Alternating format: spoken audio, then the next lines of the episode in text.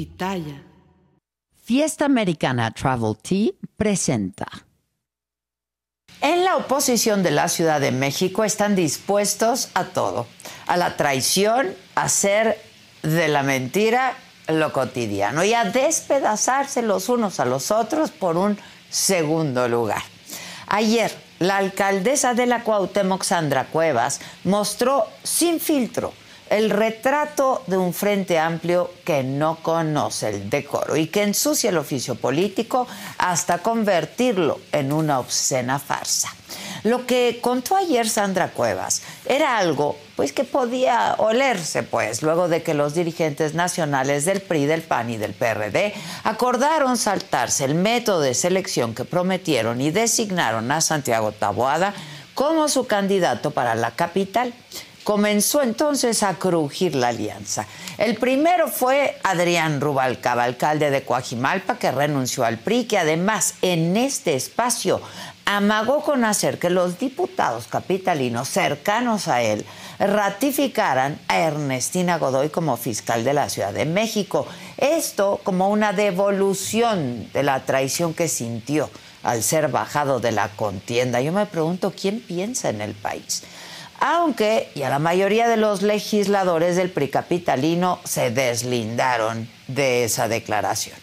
Pero luego de Rubalcaba vino el tsunami de Sandra Cuevas, una política reconocida por ser polémica y que cada vez que abre la boca hace temblar a varios, y ayer no fue la excepción anunció una pausa en su relación con el bloque opositor. Pero antes de ello, no dejó títere con cabeza y arremetió contra los dirigentes nacionales del PRI Alejandro Moreno, del PRD Jesús Zambrano. Sobre Alito dijo que era un lambiscón, que no vende a su madre porque ya está mayor. Sobre el líder nacional del PRD Jesús Zambrano, acusó que la recibió borracho en su oficina y que le negó su apoyo para aspirar a la jefatura de gobierno pero que luego le ofrecieron una diputación plurinominal, la cual dice que rechazó. Sandra Cuevas también relató que durante su gestión los presidentes capitalinos del PRI, del PAN y del PRD le exigieron la entrega de plazas, presupuesto y hasta desviar recursos, dijo, para sus estructuras territoriales, a lo cual dice que también se negó.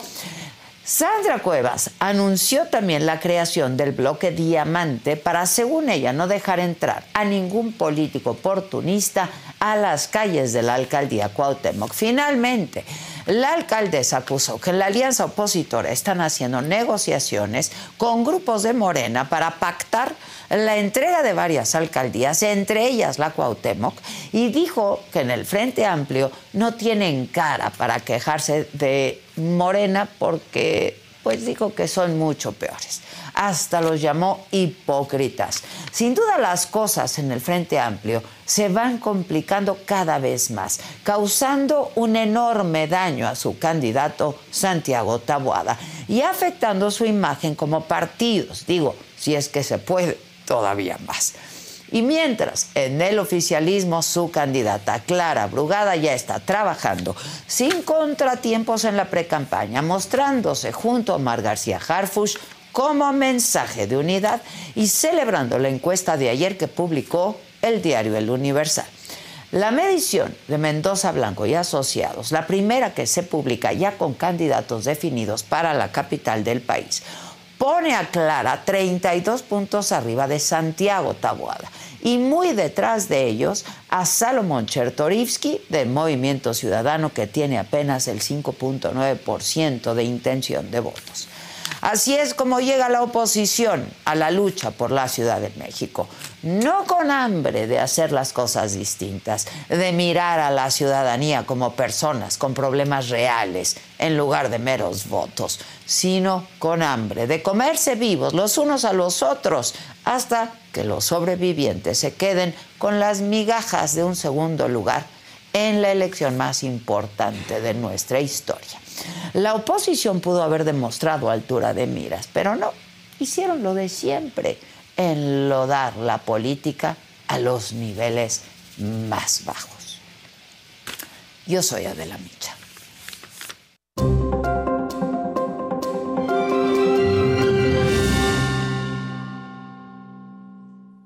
Tal? Muy buenos días. Los saludo con muchísimo gusto y que es miércoles 22 de noviembre. ¿De qué estaremos hablando esta mañana? Los temas más relevantes. En el segundo día de precampañas, Claudia Sheinbaum, crítico al frente opositor, al señalar que impone a sus candidatos. Xochitl Gálvez pidió a los presidentes del PRI, del PAN y del PRD ceder ante las diferencias que hay al interior del Frente Amplio por México. Samuel García dijo que tiene espantados a sus rivales. Por cierto, el presidente nacional de Morena, Mario Delgado, aseguró que Samuel García es un joven viejo político mañoso.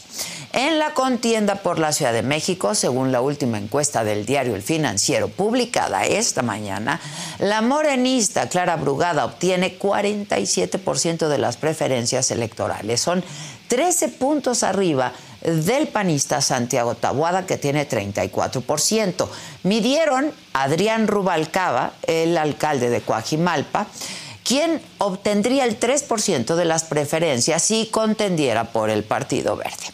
En la mañanera, el presidente aseguró que el presidente de China, Xi Jinping, coincidió en trabajar juntos para combatir el tráfico de los precursores químicos para elaborar el fentanil. En información internacional, el grupo terrorista Hamas anunció que el inicio de la tregua de cuatro días pactado con el gobierno de Israel va a iniciar mañana a las 10 de la mañana. Este acuerdo implica la liberación de 50 rehenes secuestrados por Hamas el 7 de octubre a cambio de 150 presos palestinos. También contemplan un alto el fuego de cuatro días en los que se permitirá la entrada de ayuda humanitaria a Gaza. En los otros temas, la actriz mexicana Melissa Barrera fue despedida de la película Scream 7 luego de que compartiera mensajes a favor de Palestina en sus redes sociales. La selección mexicana de fútbol avanzó a la Copa América tras vencer en penales 4 a 2 a Honduras. De esto y mucho más estaremos compartiendo con ustedes esta mañana, así es que ya pongan desde ya sus colorcitos en el chat, comenten con nosotros y como cada mañana les pedimos que compartan nuestra transmisión. Y no se vayan porque ya comenzamos.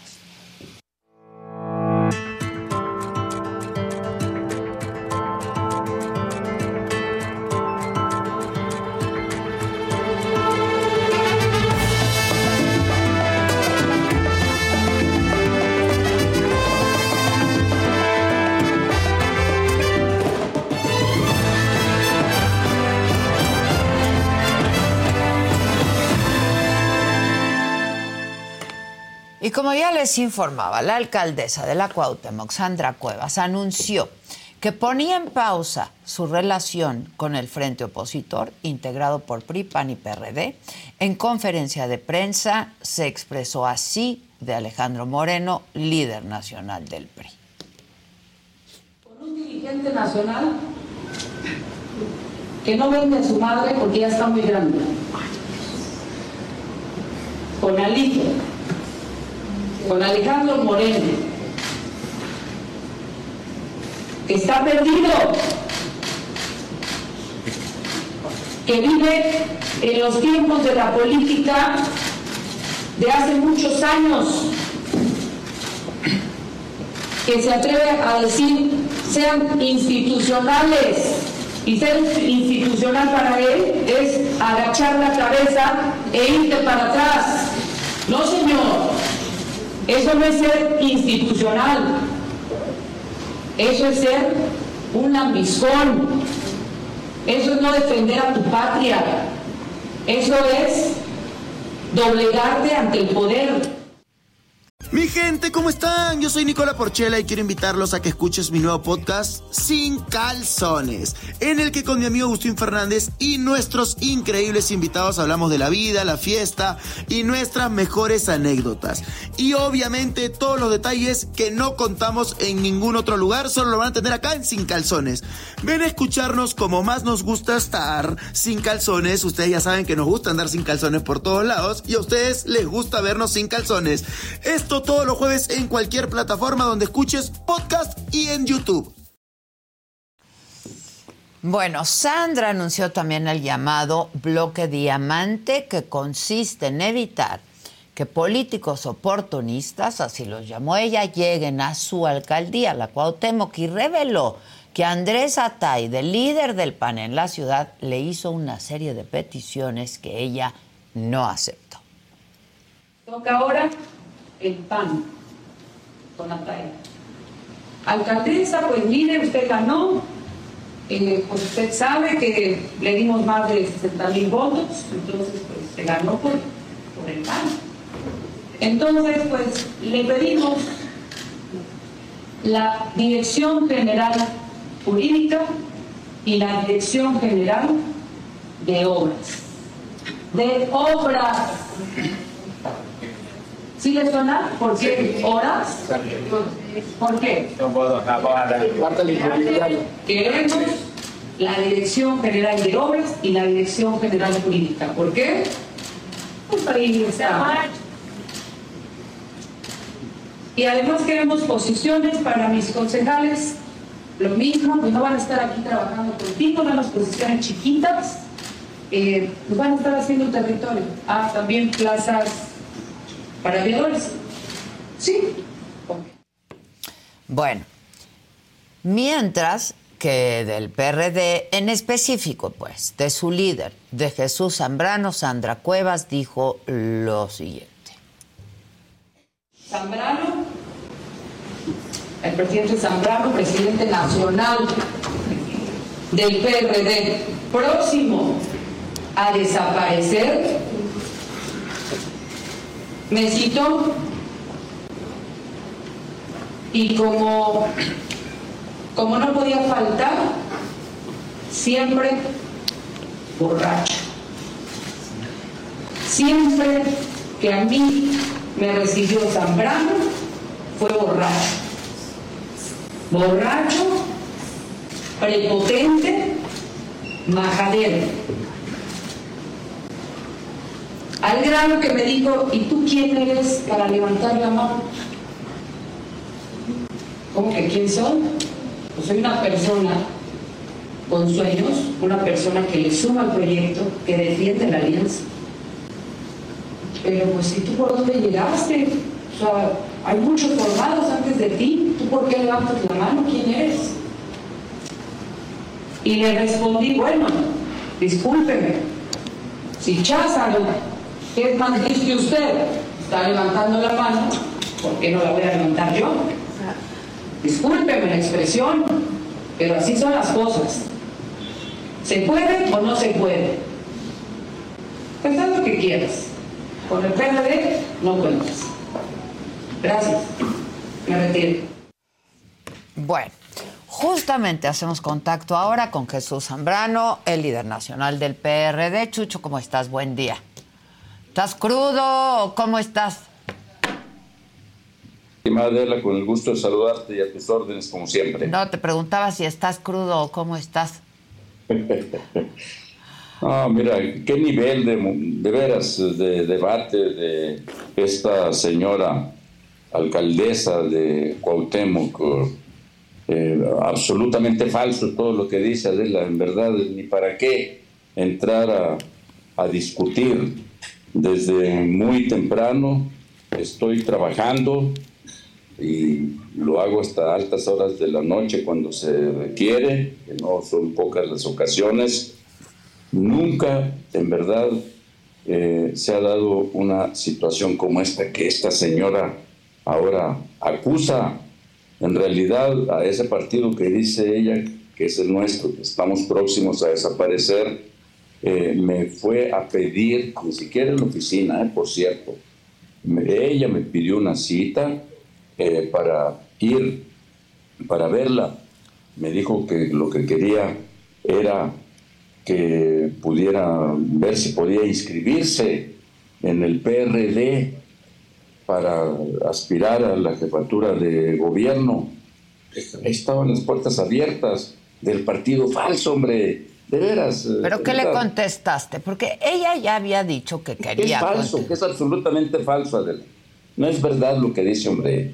Eh, ella llegó a la, la, alcaldía postulada por tres partidos del Frente Amplio, ciertamente el PRD la sigló. Sí, nunca, por el PRD. Nunca, sí, pero nunca ella eh, se acercó al PRD a discutir asuntos, políticas públicas, eh, etcétera. Más bien fueron eh, los dirigentes del PRD, los alcaldes del PRD los que se solidarizaron junto con los de el Frente Amplio se solidarizaron con ella en momentos en que sufrió como alcaldesa ataques del gobierno de la ciudad de Claudia Sheinbaum. Y nos solidarizamos siempre con ella, lo hice públicamente.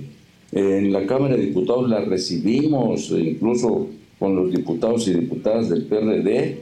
Lamentablemente, una mañana después de aquella eh, inolvidable eh, actuación que tuvo lanzando eh, pelotas eh, con pegadas, adheridas con 500 pesos a, gente que estaba ahí abajo del balcón de la alcaldía Cuauhtémoc y la recibimos.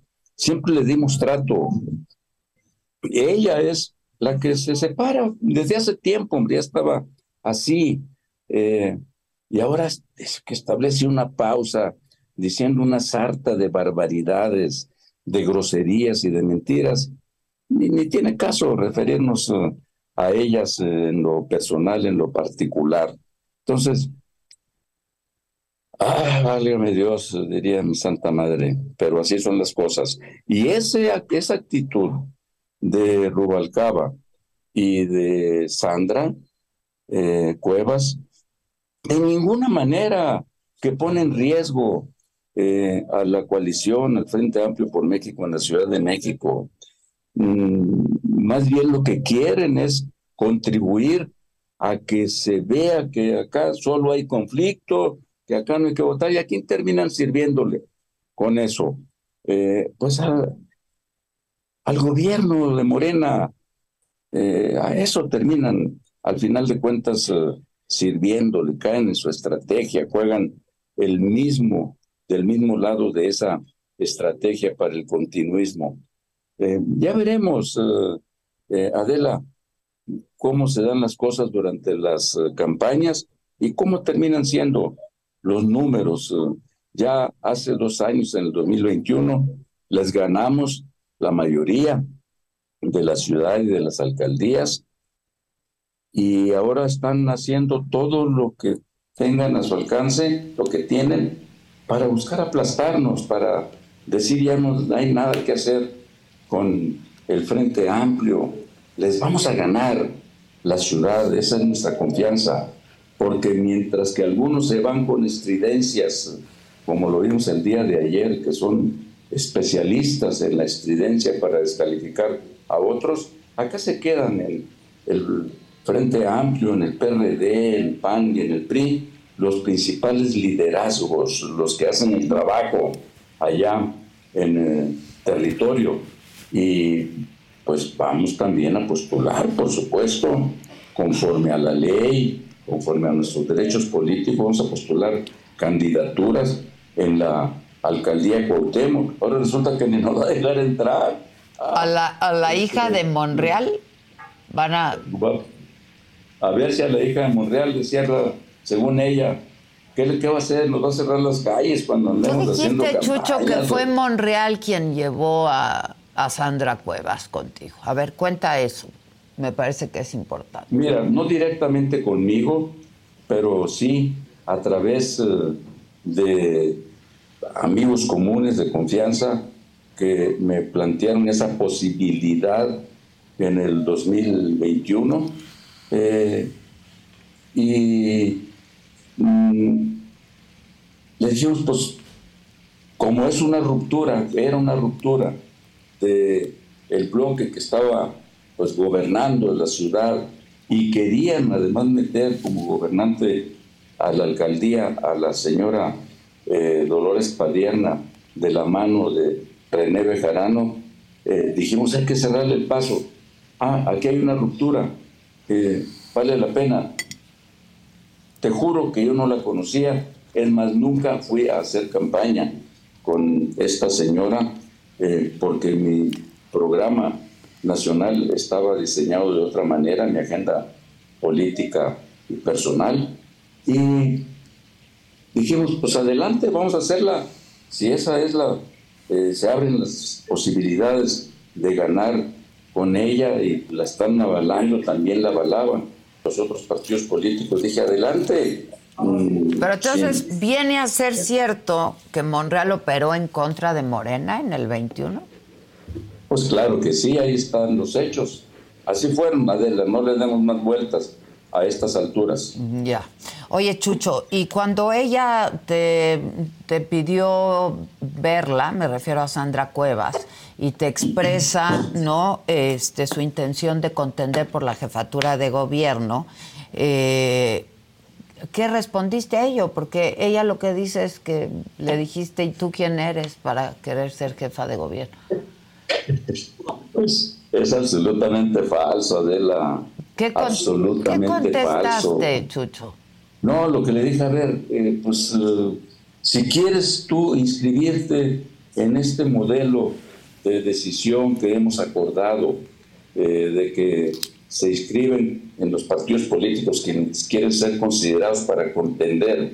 Y luego después de eso cada partido político va a decidir sobre una sola candidatura eh, y ir a foros, los tres, los que salieran uno por cada partido, eh, y luego hacer encuestas en un proceso que se pretendía llevar hasta el 3 de enero, mientras ya eh, la señora, producto del dedazo presidencial, Clara, anda en campaña.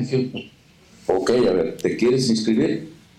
Eh, el, el, PRD te abre las puertas si quieres ir a inscribirte. Eso fue lo que le contesté. Me dijo, sí, pues es que el PRD eh, me sigló y yo por elemental acto de correspondencia, pues vengo a ver si ahora para la jefatura de gobierno, pues eh, puede también eh, inscribirme como un aspirante.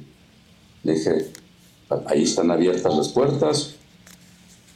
Si es cierto que te siguió el PRD, aunque nunca te coordinaste para nada. ¿Se lo dijiste? Claro que se lo dije. Nunca te coordinaste con el PRD para definir políticas públicas. Nunca te sentiste cercana al PRD. Eh, hiciste lo que quisiste. Pero esa fue tu decisión. Ahora, pues en pleno uso de tus derechos, por supuesto que puedes, eh, si quieres inscribirte por la vía del PRD para ser considerada, pues adelante. Eh, o sea, como un poco diciendo, si quieres inscríbete, no hay apoyo. No, a ver, eh, ni, ni, toqué ese asunto, ese aspecto, pero simplemente cuando yo le dije eso, me dije, pero no se moleste, presidente, le dije, no confundas franqueza con molestia. No estoy molesto, estoy diciendo las cosas como yo siempre las digo, con franqueza. O sea, lo que tú eh, estás diciendo y que le dijiste es que se fue por la libre todo el tiempo y que no se sentó a hablar con ustedes, pues. Así, así es. Así fue, hombre, siempre. ¿Y, Monreal seguía apoyándola en ese momento cuando fue a hablar contigo? No, lo sé. No lo sabes. No lo sé porque yo, no, yo nunca, por cierto, nunca he hablado con Monreal, Adela, sobre este asunto. Hablamos en su momento sobre la posibilidad incluso de que nosotros lo pusiéramos sobre la mesa allá en diciembre del año pasado, eh, cuando estaba viendo, estaba discutiéndose sobre la reforma electoral, la pretensión de desaparecer al INE, este, y, hablamos de eso. Pues es tu gran oportunidad. Él había venido siendo muy crítico, Monreal, sobre la pretensión de desaparecer al INE. Pues es tu gran oportunidad de reivindicarte. si tú lo haces, te ponemos sobre la mesa para ser considerada como considerado para la candidatura presidencial. Eh, y, de ahí se iban ahí en cuantos días eh, a, a, España, la interparlamentaria México-España, Eh, allá, por cierto, hablaron con los coordinadores parlamentarios que andaban allá, por lo menos Santiago Krill del PAN y Cházaro del PRD, y ahí el propio Krill dijo, pues eh, saludo que la posibilidad de que el senador Monreal, coordinador de Morena, eh, pueda ser considerado acá. Hasta llegamos a ese extremo.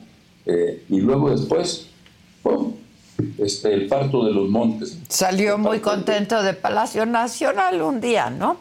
Oye, sí, a ver, Chucho, pero entonces todo este método fue una simulación. Este, ¿no merecía Rubalcaba ser medido? ¿No? Como otros aspirantes porque la alianza estuvo en riesgo en algún momento, ¿no? No se ponían de acuerdo ni en el método.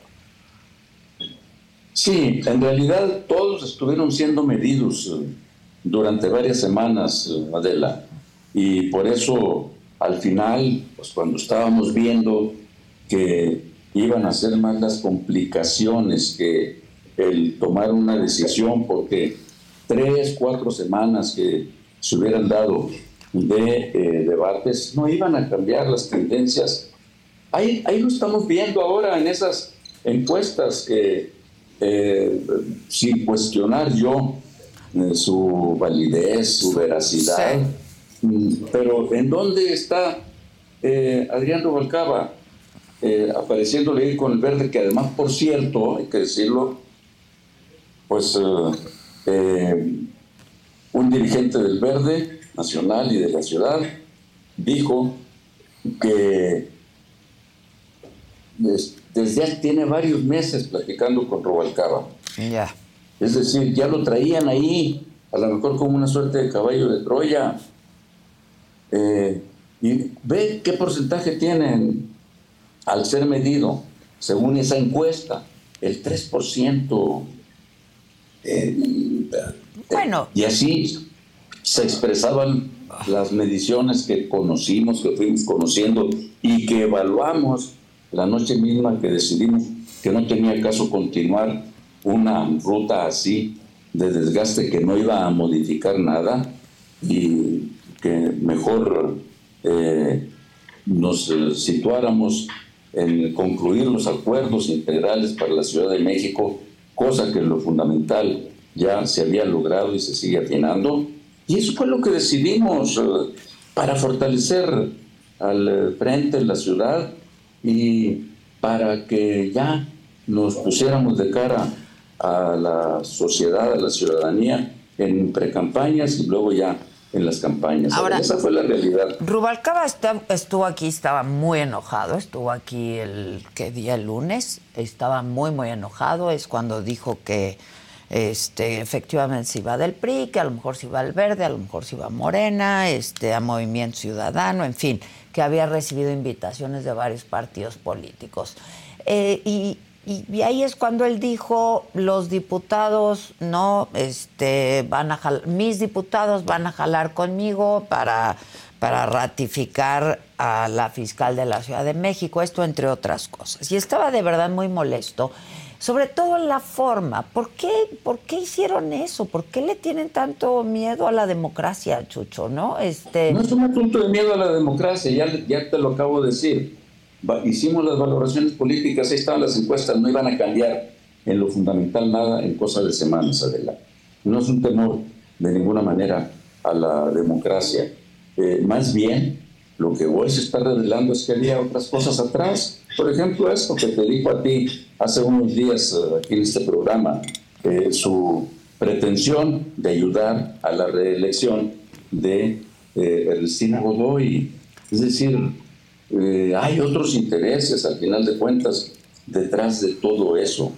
Y, y, a poco eso no tiene que valorarse al final de cuentas. No, se, no, no, no es parte del análisis sobre los saldos eh, que quedan después de todo eso. A ver, entiendo que Rubalcaba hoy va a dar una conferencia de prensa, va a impugnar el proceso.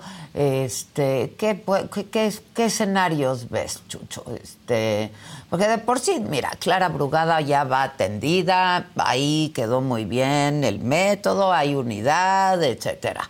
Este, ¿qué escenarios ves?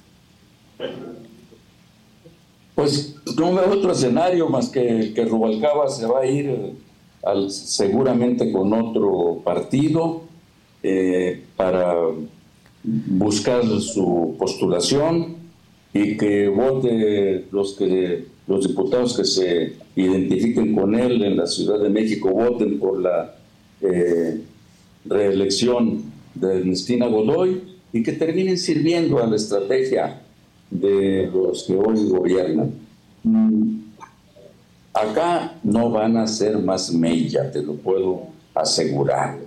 Y lo que quieren seguir en el escándalo, porque, a ver, renuncia al PRI, que era por el que se había inscrito para participar, y ahora va a impugnar el método para, para, para que se establezca qué cosa como resultado en verdad, no es más que a estas alturas seguirle haciendo el juego al gobierno de Moreno. ¿Qué pasó con Lobo, por cierto, eh? A propósito de la fiscal Ernestina Godoy y su posible reelección como fiscal. Este, ¿Qué pasó? ¿Qué pasó con Lobo?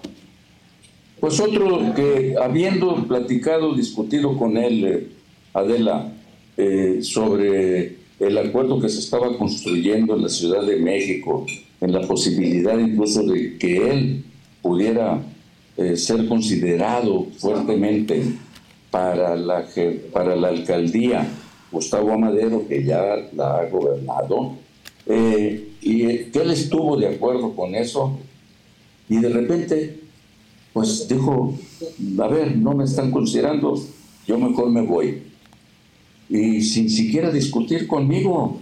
Simplemente hizo una conferencia de prensa también diciendo que se iban con él 65 mil eh, afiliados, votos que él traía. Ni siquiera son los que tienen seguidores en sus redes.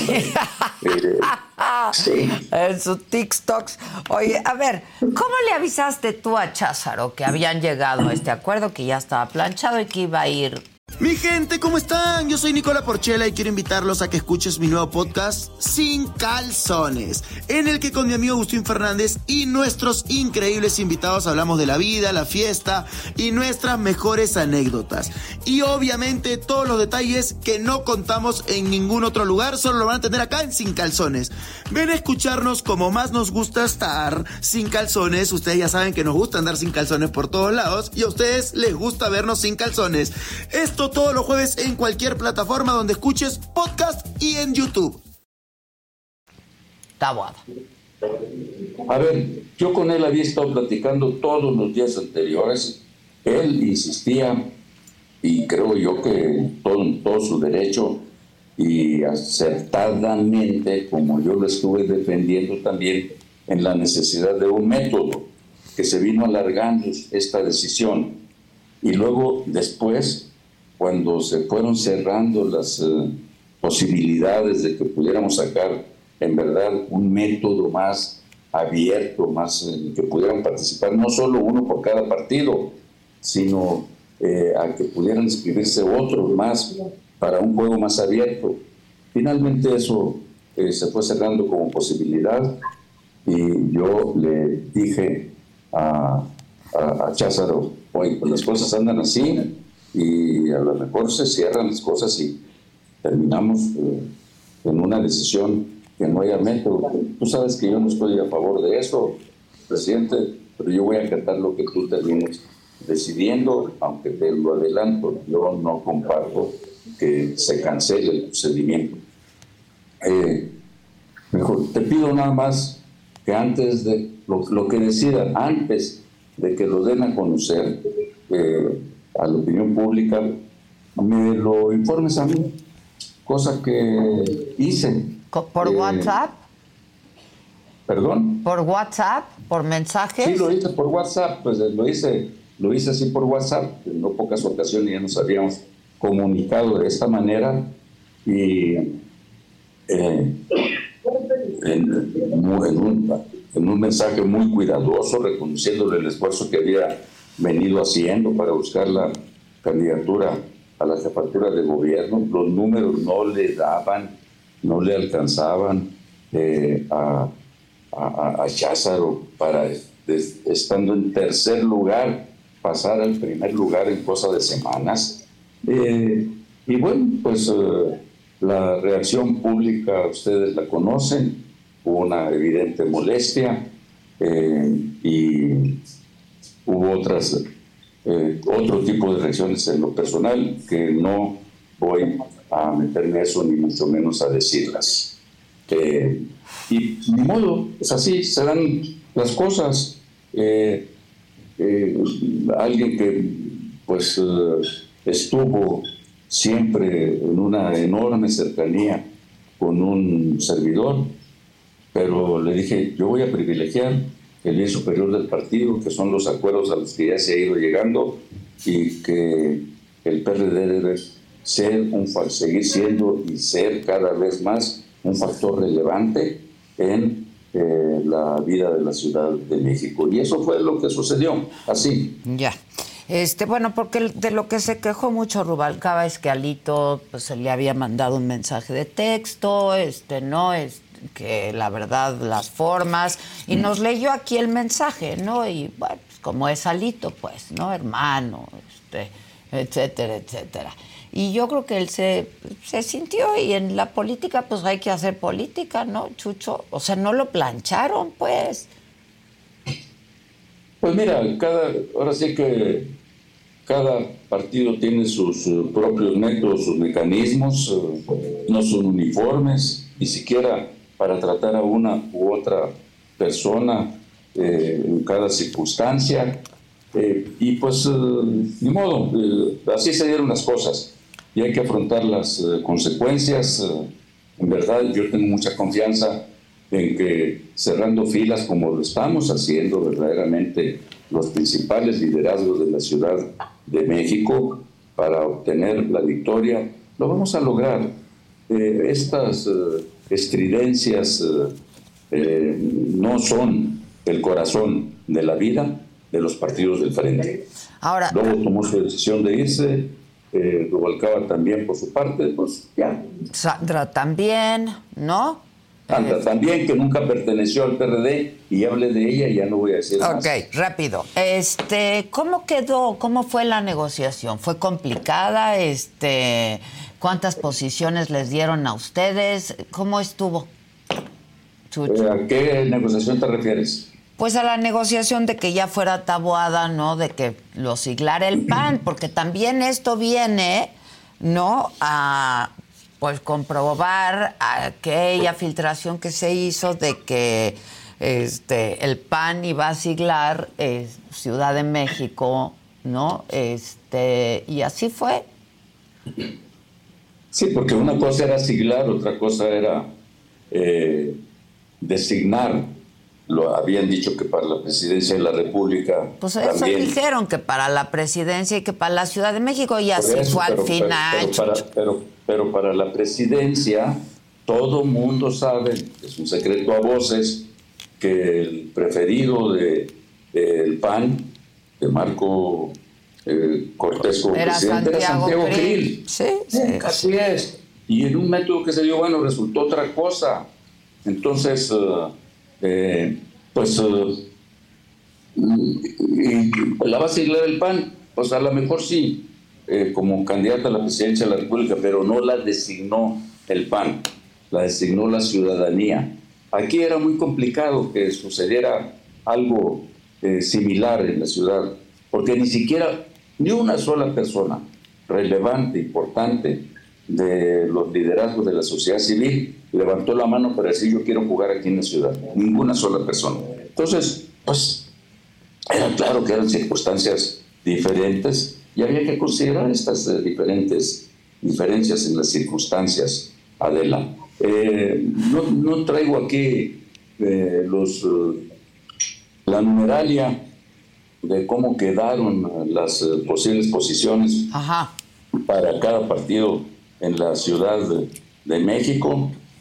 Eh, partimos del criterio de entrada de que las posiciones que ya cada quien tenía en este momento como resultado de las elecciones del 2021 se respetaran y luego fuéramos a buscar candidaturas eh, eh, que redituaran, que tuvieran mayor potencialidad eh, electoral, competitividad. Y entonces en ese proceso ahorita estamos, pero en lo que ya hay de avance, se reconoce que el PRD lleve Tlalpan, Coyoacán, Iztapalapa, eh, la Gustavo Amadero, mmm, Xochimilco, que no lo gobernamos, y queda ahí eh, reconocido por todos que vamos a arropar a quien nos dé las mejores condiciones para el caso de Luciano Carranza, y ya eh, los otros partidos, pues el PAN con lo que ya trae, el PRI con lo que ya traía, y vamos a ver eh, cómo se acomodan las demás piezas. Bueno, entonces tú confías en Alejandro Moreno y en Marco Cortés, este, ¿confías? Yo confío en los acuerdos que hemos ido tomando, que se van a respetar. Ya. Bueno, te veo pronto. Eh, a ver qué pasa. A ver qué pasa en estos días. Qué lavadero, la verdad. Qué nivel de política. De aquellos, no mía, de nosotros. Te mando un abrazo. Gracias, Chucho. Muchas gracias. Bueno, sobre este mismo asunto, la diputada federal del PRI, aspirante a la candidatura del Frente Opositor para la jefatura de gobierno de la ciudad, ya quedó tabuada, pero fue aspirante Cintia López Castro. Anunció que va a solicitar una auditoría de los gastos de Sandra Cuevas en la Cuauhtémoc, a quien le dijo que se cuide porque le van a revisar hasta los chicles que compra. Vamos a hacer contacto con ella. Cintia López Castro, diputada priista. ¿Cómo estás, Cintia? Este, seguramente escuchaste mi conversación con eh, Jesús Zambrano y pues otra vez qué lamentable el nivel de políticos que tenemos, ¿no? Y de política que se está haciendo en este país. Gracias, Adela. Te mando un abrazo a ti a tu auditorio. Bueno, pues muy lamentable. Hoy voy a presentar en el Congreso ya una ley para que hagan exámenes psicológicos antes de ocupar un cargo de elección popular, porque la verdad es que Sandra sí este, se voló la barda de la se voló la barda este y sí soy preocupada por la salud mental. Este estamos listos para apoyarla. Y bueno pues pediremos que sea obligatorio un examen psicológico para todos los aspirantes este a contender un cargo de elección popular. Bueno, una vez dicho eso, este, tú saliste a decir que le van a pedir auditoría, ¿no? A Sandra Cuevas. A ver, pues que no era un frente opositor, ahora los enemigos están dentro. Mira, Adela, te quiero platicar que yo que he sido, debo nueve años trabajando en la Cuauhtémoc, fui diputada local, diputada constituyente federal en la Cuauhtémoc, pues nosotros vimos desde que llegó Sandra, pues que no hubo, ella piensa que llegó sola. Ella, por ejemplo, en mi caso yo le di 65 mil votos. Ella en el último año no nos quiso dar la audiencia, no quiso avanzar con gestiones, eh, quedó de llevar sillas de ruedas, quedó de pavimentar coches, este calles, quedó, quedó de hacer más cosas y no las cumplió. Y bueno, ahora vemos a una Sandra que te quiero decir, Adela, que hace una semana estaba rogándole al PRI ser diputada, ¿no? Y entonces hace una semana decía, este, por favor, quiero ser diputada. Pues ahora sí, aquí a través de tu programa le mandamos decir, Sandrita, ahora sí ponte a buscar fuero, ahora sí ponte a buscar porque nos vamos a ir duro. Vamos a solicitar, como en mi calidad de diputada federal, junto con otras diputadas federales y diputados de la Cuauhtémoc y de la Ciudad de México, eh, una auditoría eh, exhaustiva, tenemos la facultad de eh, pedir a la Auditoría Superior de la Federación, eh, vamos a pedir que nos digan en qué se gastó el, aproximadamente los 3 mil millones que tiene de presupuesto, cómo fueron las compras, las licitaciones, vamos a pedirle hasta la licitación de cómo compró el papel de baño en la alcaldía. Ahora sí, vamos a pedirle rendición de cuentas, vamos a hacerle una auditoría fuerte vamos a preguntarle hasta por los lápices de la alcaldía y que rinda cuentas que rinda cuentas es, no es un tema de no es un tema político es un tema de rendición de cuentas. Cualquier alcalde está eh, eh, puede someterse a una auditoría por parte de la auditoría superior de la Federación. Entonces bueno pues estamos ya preparando todo y tendremos pediremos una reunión con el auditor. Eh, la contraloría de la Ciudad de México bueno ya le inhabilitó a 10 funcionarios. Entonces bueno pues Sandra ahora sí que busque fuero. Yo creo que MC sería muy grave que movimiento ciudadano, este, con este discurso que traen de, de, de, hacer las cosas diferentes o más ciudadanas, le vayan a dar entrada a, la, a, a Sandra Cuevas. Y bueno, pues vamos a ver, porque lo que no vamos a permitir, Adela, es que le roben a la gente, que le roben al pueblo. Y Sandra, pues la verdad es que nada más llegó a la alcaldía a comprarse ropa. Parece que nunca había tenido ropa y nada más llegó a gastar, a gastar, a gastar en su imagen, en ropa, lo cual es respetable. Lo que no vamos a permitir es que le roben a, a Pero bueno, ella tiene su lana, ¿no? La verdad. O sea, y. Bueno, vamos a ver si con, si con 70 mil pesos te alcanza para comprar eso. Bueno, pero ella tenía su lana de antes. ¿no? Este... Pues antes era una líder de Azcapotzalco. Sandra, Sandra llegó a la Cuauhtémoc y no conocía la alcaldía. Yo me acuerdo la primera gira con ella, me volteó en Santa María Alta Rivera y me dijo, oye, ¿cómo se llama esta colonia? Y todas la arropamos, Adela. Y te voy a decir una cosa, era una alcaldía con cinco mujeres y ella encabezándola. Somos puras diputadas mujeres, locales y federales somos puras mujeres. Y Sandra nos maltrató, ahora nos amenazó que nos va a aventar huevos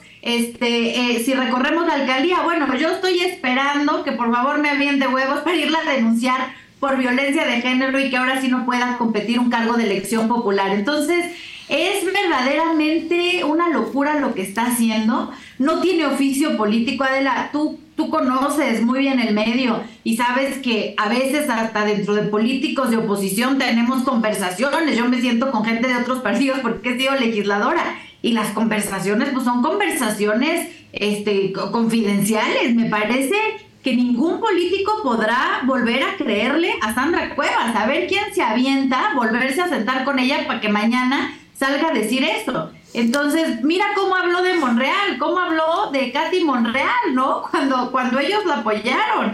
Entonces, este, eh, la verdad es que me preocupa mucho, eh, me preocupa mucho Sandra, me preocupa mucho que acabe mal.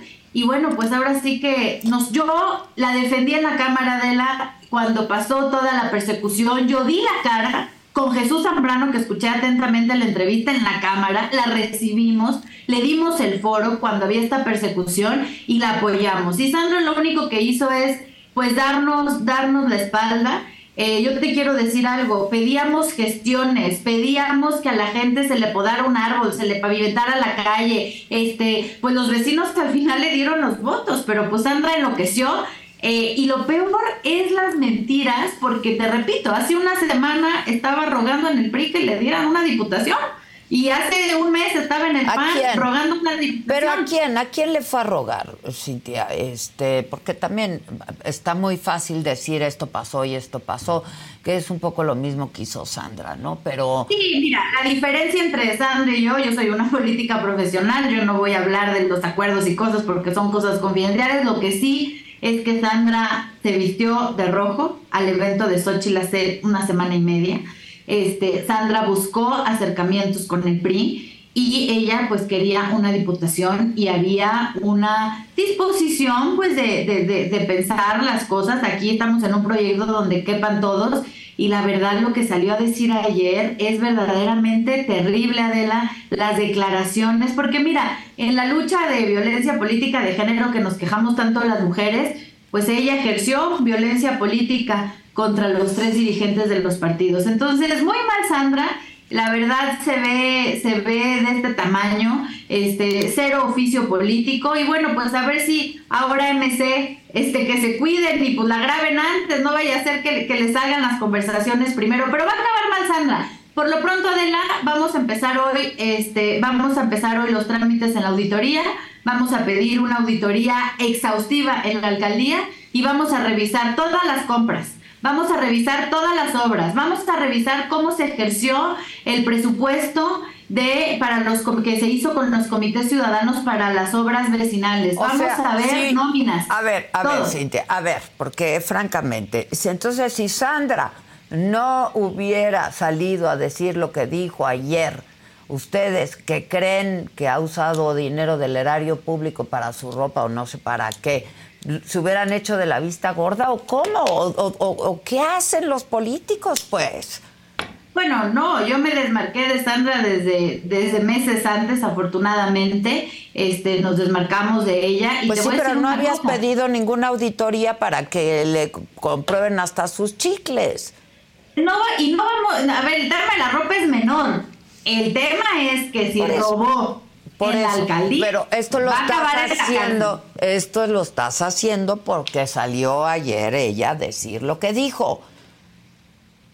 Mira, Adela, ayer los vecinos, ayer fue ella muy agresiva, este, y te voy a decir una cosa, sí, por supuesto que vamos a pedir una auditoría exhaustiva, y bueno, pues ella se cree muy gallita para salir a desprestigiar, a hablar de esa manera, a, a exagerar, a inventar cosas, a, salir así con, con líderes que además dos de los líderes que salieron ayer en el video ya nos dijeron cuánto les pagan, cómo la tienen amenazada y vamos a sacar sus testimonios próximamente de cómo tiene amedrentada a la gente de la alcaldía Cuauhtémoc. Entonces, pero pues ahora sí, ¿qué fueron Cintia, pero no están trabajando para la gente, ¿no? Esto es una revancha política porque como entonces ella salió a decir lo que dijo ayer, entonces ustedes van a pedir una auditoría. De no haber salido a decir lo que dijo ayer, hasta una diputación le dan.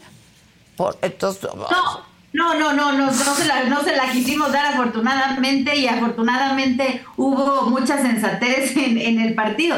Lo que te quiero decir, Adela, mira, yo sé que eh, Sandra es, mira, es una mujer, la verdad, cuando ella llegó le abrimos las puertas, ella venía de ser una líder este, de Azcapotzalco y la verdad le abrimos las puertas en la Cuauhtémoc, le dimos los votos y sí le vamos a hacer una auditoría, ¿por qué? Porque no se vale que nos deje más al, mal al frente. Los que perdemos somos nosotros. Nosotros no podemos salir a perder el voto en la ciudad si no nos desmarcamos de gente como Sandra Cuevas que tiene un 27% de negativos. O sea, la gente debe de entender y sobre todo en la alcaldía Cuauhtémoc que nos equivocamos, que, desgraciadamente fue Sandra que hizo un pésimo papel, pero sí necesitamos decirles a los vecinos, oigan, este, no somos ella, entonces vamos a hacer una auditoría. Sí, este, ya me lo dijiste, pero política. ya me lo dijiste que van a hacer una auditoría, pero aquí, pues lo que nos toca a los ciudadanos es pensar que si no hubiera salido a decir lo que dijo o hablar mal de ustedes, pues ahora pues el que se lleva se aguanta y entonces te vamos a meter una auditoría.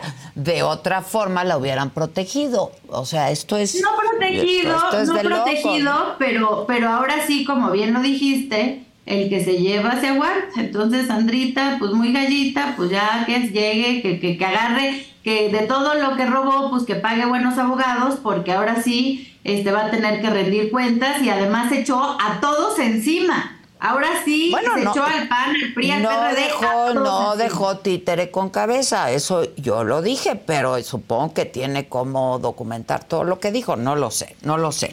El y hasta Morena, de la, hasta Morena, o sea, ahora sí todos, todos no tienen ni por dónde, aquí ya nada más eh, falta ver que Movimiento Ciudadano caiga en, la, en, en, el juego de Sandra y si caen, pues este, en dos meses vamos a ver cómo sale a hablar en contra de ellos. Así que adelante. Bueno, este, otra vez nuestra clase política deja mucho, nos, nos Pero ella, Adela, yo te quiero decir, ella. O sea, pues, ella es pero la que deja perdón, pues sí, Cintia, no lo sé, o sea, pero por otro lado, tú sales a decir esta mañana que van a presentar, van a pedir una auditoría. Muy bien. Nada más que hace unas semanas no lo habían pedido. Entonces, no lo esto, pedido, por eso, esto es una revancha, ¿no? Te vas, pues órale, entonces te vamos a hacer una auditoría. Si no te ibas, pues te íbamos a proteger ahí con la ropita que te compraste, según ustedes, con dinero del pueblo. Pues eso va a ser lo grave y deja tú la ropita, eso todavía sale, pero que haya hecho un, un que haya eh, licitado, que haya licitado en el doble de lo que cuesta algo y lo haya puesto al doble para ganarse una lana, eso sí no lo vamos a permitir. Por, por, por, por dignidad de los vecinos de la Cuauhtémoc. Ah, Entonces, la verdad es que aquí pues se desató todo este dime y direte porque aquí estuvo el lunes Rubalcaba, ¿no? Este y no sé, pues es tu o era ¿no? Este, pues tu compañero de partido, Rubalcaba. Claro, yo decliné por Adrián, Adela, yo decliné por Adrián, yo apoyé a Adrián. Este, Adrián, pues hemos sido compañeros muchos años, es un gran amigo. Yo decliné por él porque pues él tenía eh, las mayores posibilidades dentro del partido. Entonces, pues yo fui la de las primeras que dijo, a ver, Adrián, vas tú, disciplina y apoyarlo.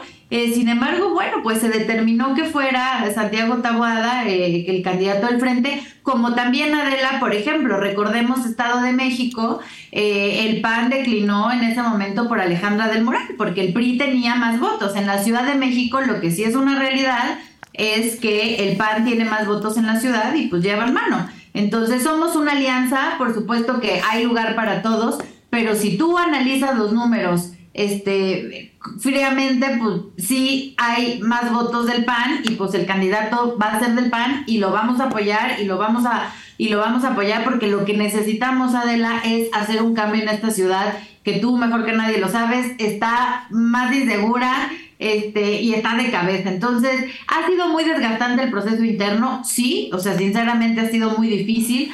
Eh, el estar en una alianza pues al final eh, también hay negociaciones internas y externas, pero al final de cuentas vamos a salir bien y, vamos a ganarle a Clara Brugada en la ciudad. Eso estoy, eso estoy segura. Entonces, ya, ya, ya esperamos que pase, que pase unos días, podamos ya limar todas las asperezas internas y vamos con todo a ganar la ciudad, querida Adela. Gracias, Cintia. Un abrazo, muchas gracias. Gracias, Adela, te mando un abrazo. Así están las cosas. Que de veras qué, clase política tenemos. Oigan, y yo quiero recordarles que todos nuestros contenidos de la saga los pueden encontrar en el canal 116 de Roku. Todos los programas que se han transmitido por este canal desde que iniciamos, canal 116 Roku.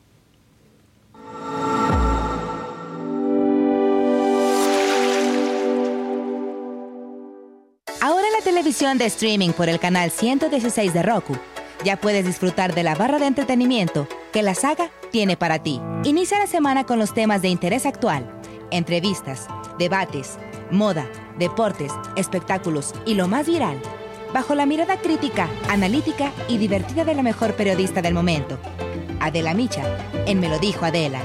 Conoce las predicciones zodiacales, los temas esotéricos, la lectura de cartas de personalidades, videos paranormales y quién se va al caldero de los famosos en las Fauces del Fausto con Fausto Ponce y Paco Segovia. Diviértete con las entrevistas a personalidades del espectáculo y la política, exclusivas, musicales, anécdotas, risas y mucha diversión en Saga Live con Adela Micha. Entérate de los chismes de tus artistas favoritos, los temas polémicos y escandalosos de la farándula, conciertos, obras de teatro y la moda, con los comentarios directos, más picosos y sin restricciones, de Pablo Chagra, Débora La Grande, Fabs, Sam Sarasúa y Jenny García en Se Te Estuvo D&D. Descubre los secretos, las intrigas, anécdotas e historias y lo que nunca antes habías escuchado decir de políticos, artistas, deportistas y personalidades en una plática íntima y sin rodeos con la mejor entrevistadora del país, Adela Micha, en Solo con Adela. No te pierdas de los mejores programas de la barra estelar que la saga tiene para ti a través del streaming de Roku en el canal 116.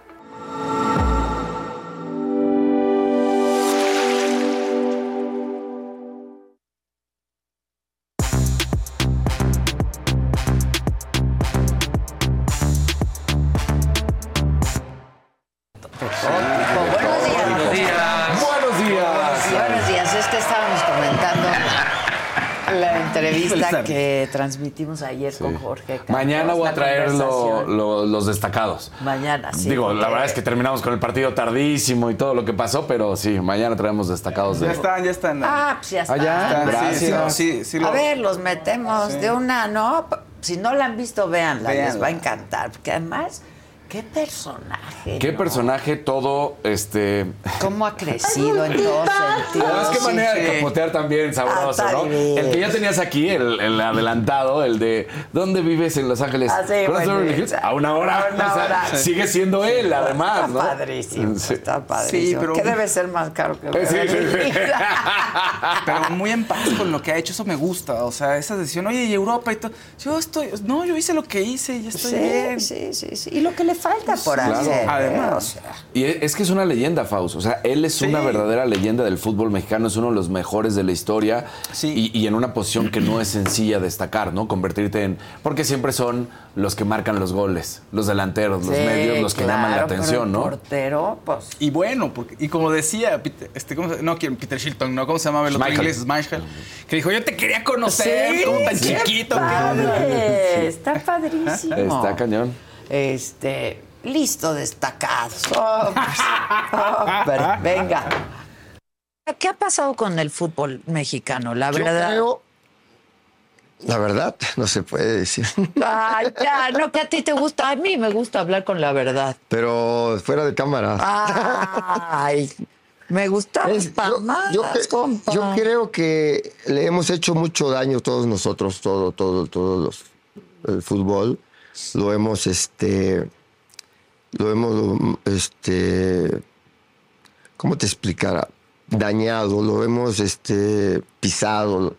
No, no, este, A ver, nunca pensamos, nunca pensamos al futuro. Siempre Todo es pensamos la mañana. inmediatez. Sí, es.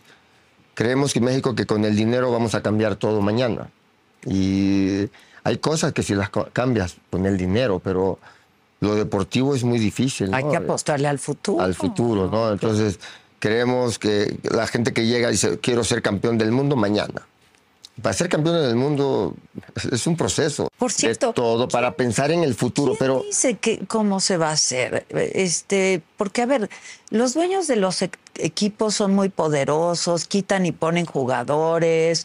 Eh, ¿cuánto- entrenadores, equipos. Exacto. ¿Cuánto es margen difícil. tiene un director técnico, por ejemplo? Mi gente, ¿cómo están? Yo soy Nicola Porchela y quiero invitarlos a que escuches mi nuevo podcast Sin Calzones, en el que con mi amigo Agustín Fernández y nuestros increíbles invitados hablamos de la vida, la fiesta y nuestras mejores anécdotas. Y obviamente todos los detalles que no contamos en ningún otro lugar, solo lo van a tener acá en Sin Calzones. Ven a escucharnos como más nos gusta estar sin calzones. Ustedes ya saben que nos gusta andar sin calzones por todos lados y a ustedes les gusta vernos sin calzones. Esto todos los jueves en cualquier plataforma donde escuches podcast y en YouTube. un director, sí, tiene mucho. O sea, margen de maniobra. Cuando lo dejan trabajar. Eh, pues, por eso te lo pregunto. Entonces, en México, yo, yo, yo me preparé, me sigo preparando, quiero ser técnico, quiero ser- Y lo primero que te dice, no, hay esto. Tiene que ser así. Pero espérame, digo, tú no, tú no eres entrenador, ustedes no son entrenadores, nunca jugaron. ¿no? Entonces, porque tienen equipos o porque son presidentes, porque son vicepresidentes, creen que lo saben todo. ¿no? Y hay gente... pero especializada hay gente- en algo. hay gente en el. Hay gente que no debe de estar. ¿Me entiendes? Quiero saber qué opinas de la Liga Femenil. Que ha mejorado mucho en México, ¿no? Es una buena liga la femenil. Es, un- tema muy, muy complicado, muy difícil. Este, creo que no le damos el apoyo que se le debería de dar. Ahorita terminando, cuando salga tu programa me van a hablar todo el mundo, ¿no? Para o correrme de México. Qué bueno que ya tienes tu residencia allá. Pero es, es- es un tema difícil, ¿no? Que no apoyemos al- a las mujeres. Dicen, sí, sí, sí, sí, le damos esto. No, hay que apoyar desde abajo. Tres mil pesos al mes. No, e- e- es, increíble los pagos que les dan. Una. No he visto los salarios, pero cómo lo hacen, cómo los tienen, cómo... no lo hacen bien. Está mal. Faitelson y José Ra. ¿Qué opinaste de eso? Creo que son dos grandes periodistas deportivos de lo mejor que ha este que ha generado el, el tema de televisoras. ¿no? Bueno, véanla, véanla, véanla. Claro. Está Hay, hay un punto además que habla el que está diciendo ahí de los dueños o los presidentes, Sí, sí. pero también es hacia los periodistas en algunos casos de critican como si saben y nunca jugaron. Y es cierto, ¿eh? O sea, ves a algunos analistas, comentaristas, periodistas que luego, este es un muerto. ¿Y, y tú? No juegas ni Bueno, con- pero él no es futbolista profesional. Ah, no, claro, pero la él manera- es profesional en, Pero la manera hacer que también sus comentarios y sus porque críticas. una cosa es Claro, o sea, eso, eso, digo, puede ser debatible, pero en general los críticos de arte, de cine, pues muchos no saben pintar, los críticos de arte, los de música, pues probablemente no saben tocar nada, ¿no? O sea, eh, pero eso es un argumento que, des- eh, que invalida. Lo que sí es que a veces Lo que pasa es que puede no ser que los críticos se van desde... desacreditar a la persona si tú ni siquiera Sí. tienes. Porque Ah. quieras o no, a ver cuántos millones de futbolistas hay en el mundo. Así. Y ese grupo selecto entró. Y entonces decir que es malo, pues. Pues ¿con que- qué? No, yo creo que sí se vale, o sea, porque es crítica, pero, pero, pero no, no está, no es que uno no pueda caer en el error. Y él lo dijo, pues mucha gente, los periodistas decían, ay, sí, México, ¿qué? México, ¿qué? Y, ve- o sea, México y Estados Unidos, ¿no? México va, siempre va a ser mejor que Estados Unidos y de pronto dice, no, ve cómo está Estados Unidos. Tú sí, te equivocas. Y dice, Sí, yo mucho. lo dije desde antes. Sí. Oigan, dicen aquí, trae chanclas. Siempre está en Sí. chanclas. Siempre está en chanclas. Pues es de Acapulco, hombre. Siempre está en chanclas. Es de Acapulco. Está en traje y en Y en chanclas. chancla, y están padrísimas sus chanclas. Y me fijé muy bien y sí traía hecho el pedicure. sí, porque... Ya, pues iba a andar todo el día, pues, claro. claro. Entonces le dije, trae pedicure hecho, ¿no? Porque Pues si uno sí. va a usar chanclas, Pues que traiga sí. el pedicure muy bonito hecho. Me dijo, sí, sí, sí. Y sí, me fijé, me fijé. Bueno, el que sigue, por favor. Oh, va, Ay, chat. mucho color. Mucho color.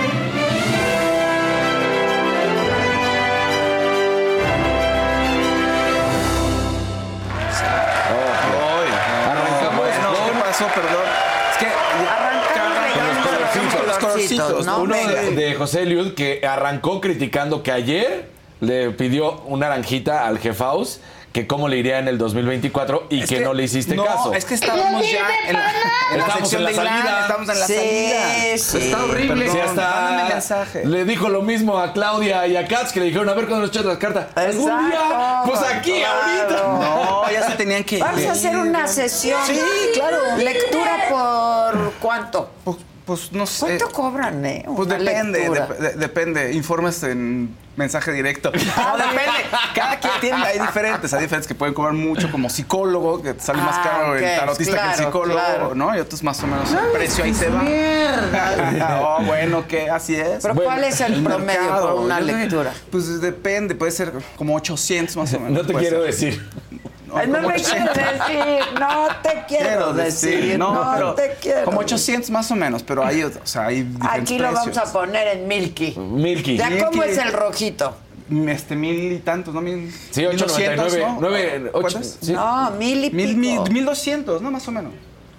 Bueno, ahí está. Lectura por Lectura por Bueno, ¿quién más? Verdecito de Gaby Paims y te pregunta, Ade, dice mi mamá que si te acuerdas de ella, es Pilar Painbert. Me dice, Ah, claro. pregúntale, please, ella maneja el staff de la orquesta de cámara del IMBA. Claro, claro, de Bellas Artes, sí, claro. Saludos. Bart- eh, Berta Navarro, Verdecito, no es martes, pero todas las mentadas a quien entró a robar mi casa y también porque no me responden de Grupo Posadas. A ver, Gisela, ¿qué pasa con eso? Berta Navarro, ¿lo checas, porfa? Y quien entró a robar a tu casa, sí, que vaya y chingue a Sí, su- que vaya. ¿No? Este, y ya, ahí están los verdecitos que teníamos. La que sigue, por favor. Venga. Exacto, venga, Bueno, en- ¿quién? oye, pues pasaron cosas fuertes el día de ayer. Yo fui a yo. sí, perdón, es que me habían puesto la cortinilla, no la vimos porque estaba yo buscando los, el YouTube. Estamos buscando los colorcitos rojos. Pero, eh, bueno, ayer hubo un par de cosas fuertes. Una de las primeras cosas fuertes que me vi en mi, en mi Twitter, César Bono pidiendo ayuda. No sé si Sí, lo yo vieron. lo vi también, chido, yo lo vi. Vam- Vamos a ver qué es lo que nos dice César Bono, porque resulta que él renta un- una propiedad Ahora que tiene Whisky. Lucan. ¡Sí! Es que ahora y entonces le pagaron un año, pero pues él no quería. Total que este, pues, le pagaron el primer año, pero este año no le han pagado nada. Entonces ahí escuchemos la historia de César Bono. México, estoy en problemas. Soy César Queijeiro Bono y quiero decirles que en mi casa, que se ubica en la herradura Whisky Lucan, Estado de México, vive una persona sin pagar renta desde hace más de un año. Esa persona es Jessica López Rivera, que trabaja en el Instituto Mexicano del Seguro Social. Pagó un año adelantado de renta hace dos, un año que jamás le pedí yo que fuera la forma de pago. Yo quería que pagara mes con mes como se usa siempre. Me pagó ese año que les digo y no ha vuelto a pagar. En todo este 2023 no pagó un solo centavo. Yo sé dónde vive la mujer, yo sé que es una delincuente porque día con día me está robando y quiero pedir su apoyo a todos los medios de comunicación y a la opinión pública. Yo gané en Whisky Lucan el pleito y me habían dado fecha de desahucio para sacarla de mi casa, pero ella asistió con otro juez que no sé por qué razón se fue en contra de la decisión del juez anterior y seguimos en pleito. Yo tengo 73 años de edad, no tengo el tiempo ni la salud para seguir en pleito con esta señora. La casa... Pues así están las cosas para Pobre, el pobre. ¿no? sí. La verdad. Claro, sí, por supuesto. pobre, pobre. Pero Porque ya- una invasión, eso ya es una invasión de la persona. está pues, terrible. Pues si no ha pagado renta, pues sí. No, está terrible. Entonces, el, tema IMSS legal, ¿cómo lo sacas? Como el IMSS ya dijo que ella no trabaja ahí.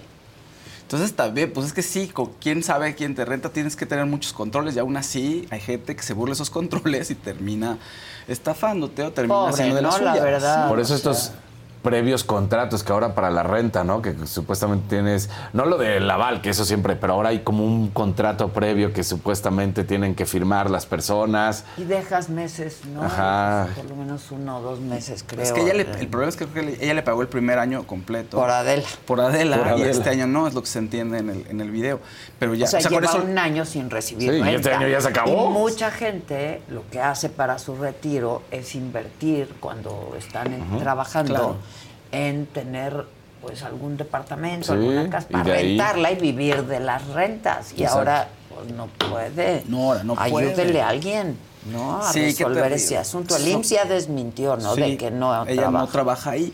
No, pues son bien complicados sus asuntos. Y si ya tuvo, ganó una, pero el otro juez ya anuló la, la Sí, sentencia anterior, ahora está en otro problema. Pues Entonces, pasa- se va a tardar un rato y tienen que sacarlos y es un, es un problema. Sí, es, es, un, un problema. problema.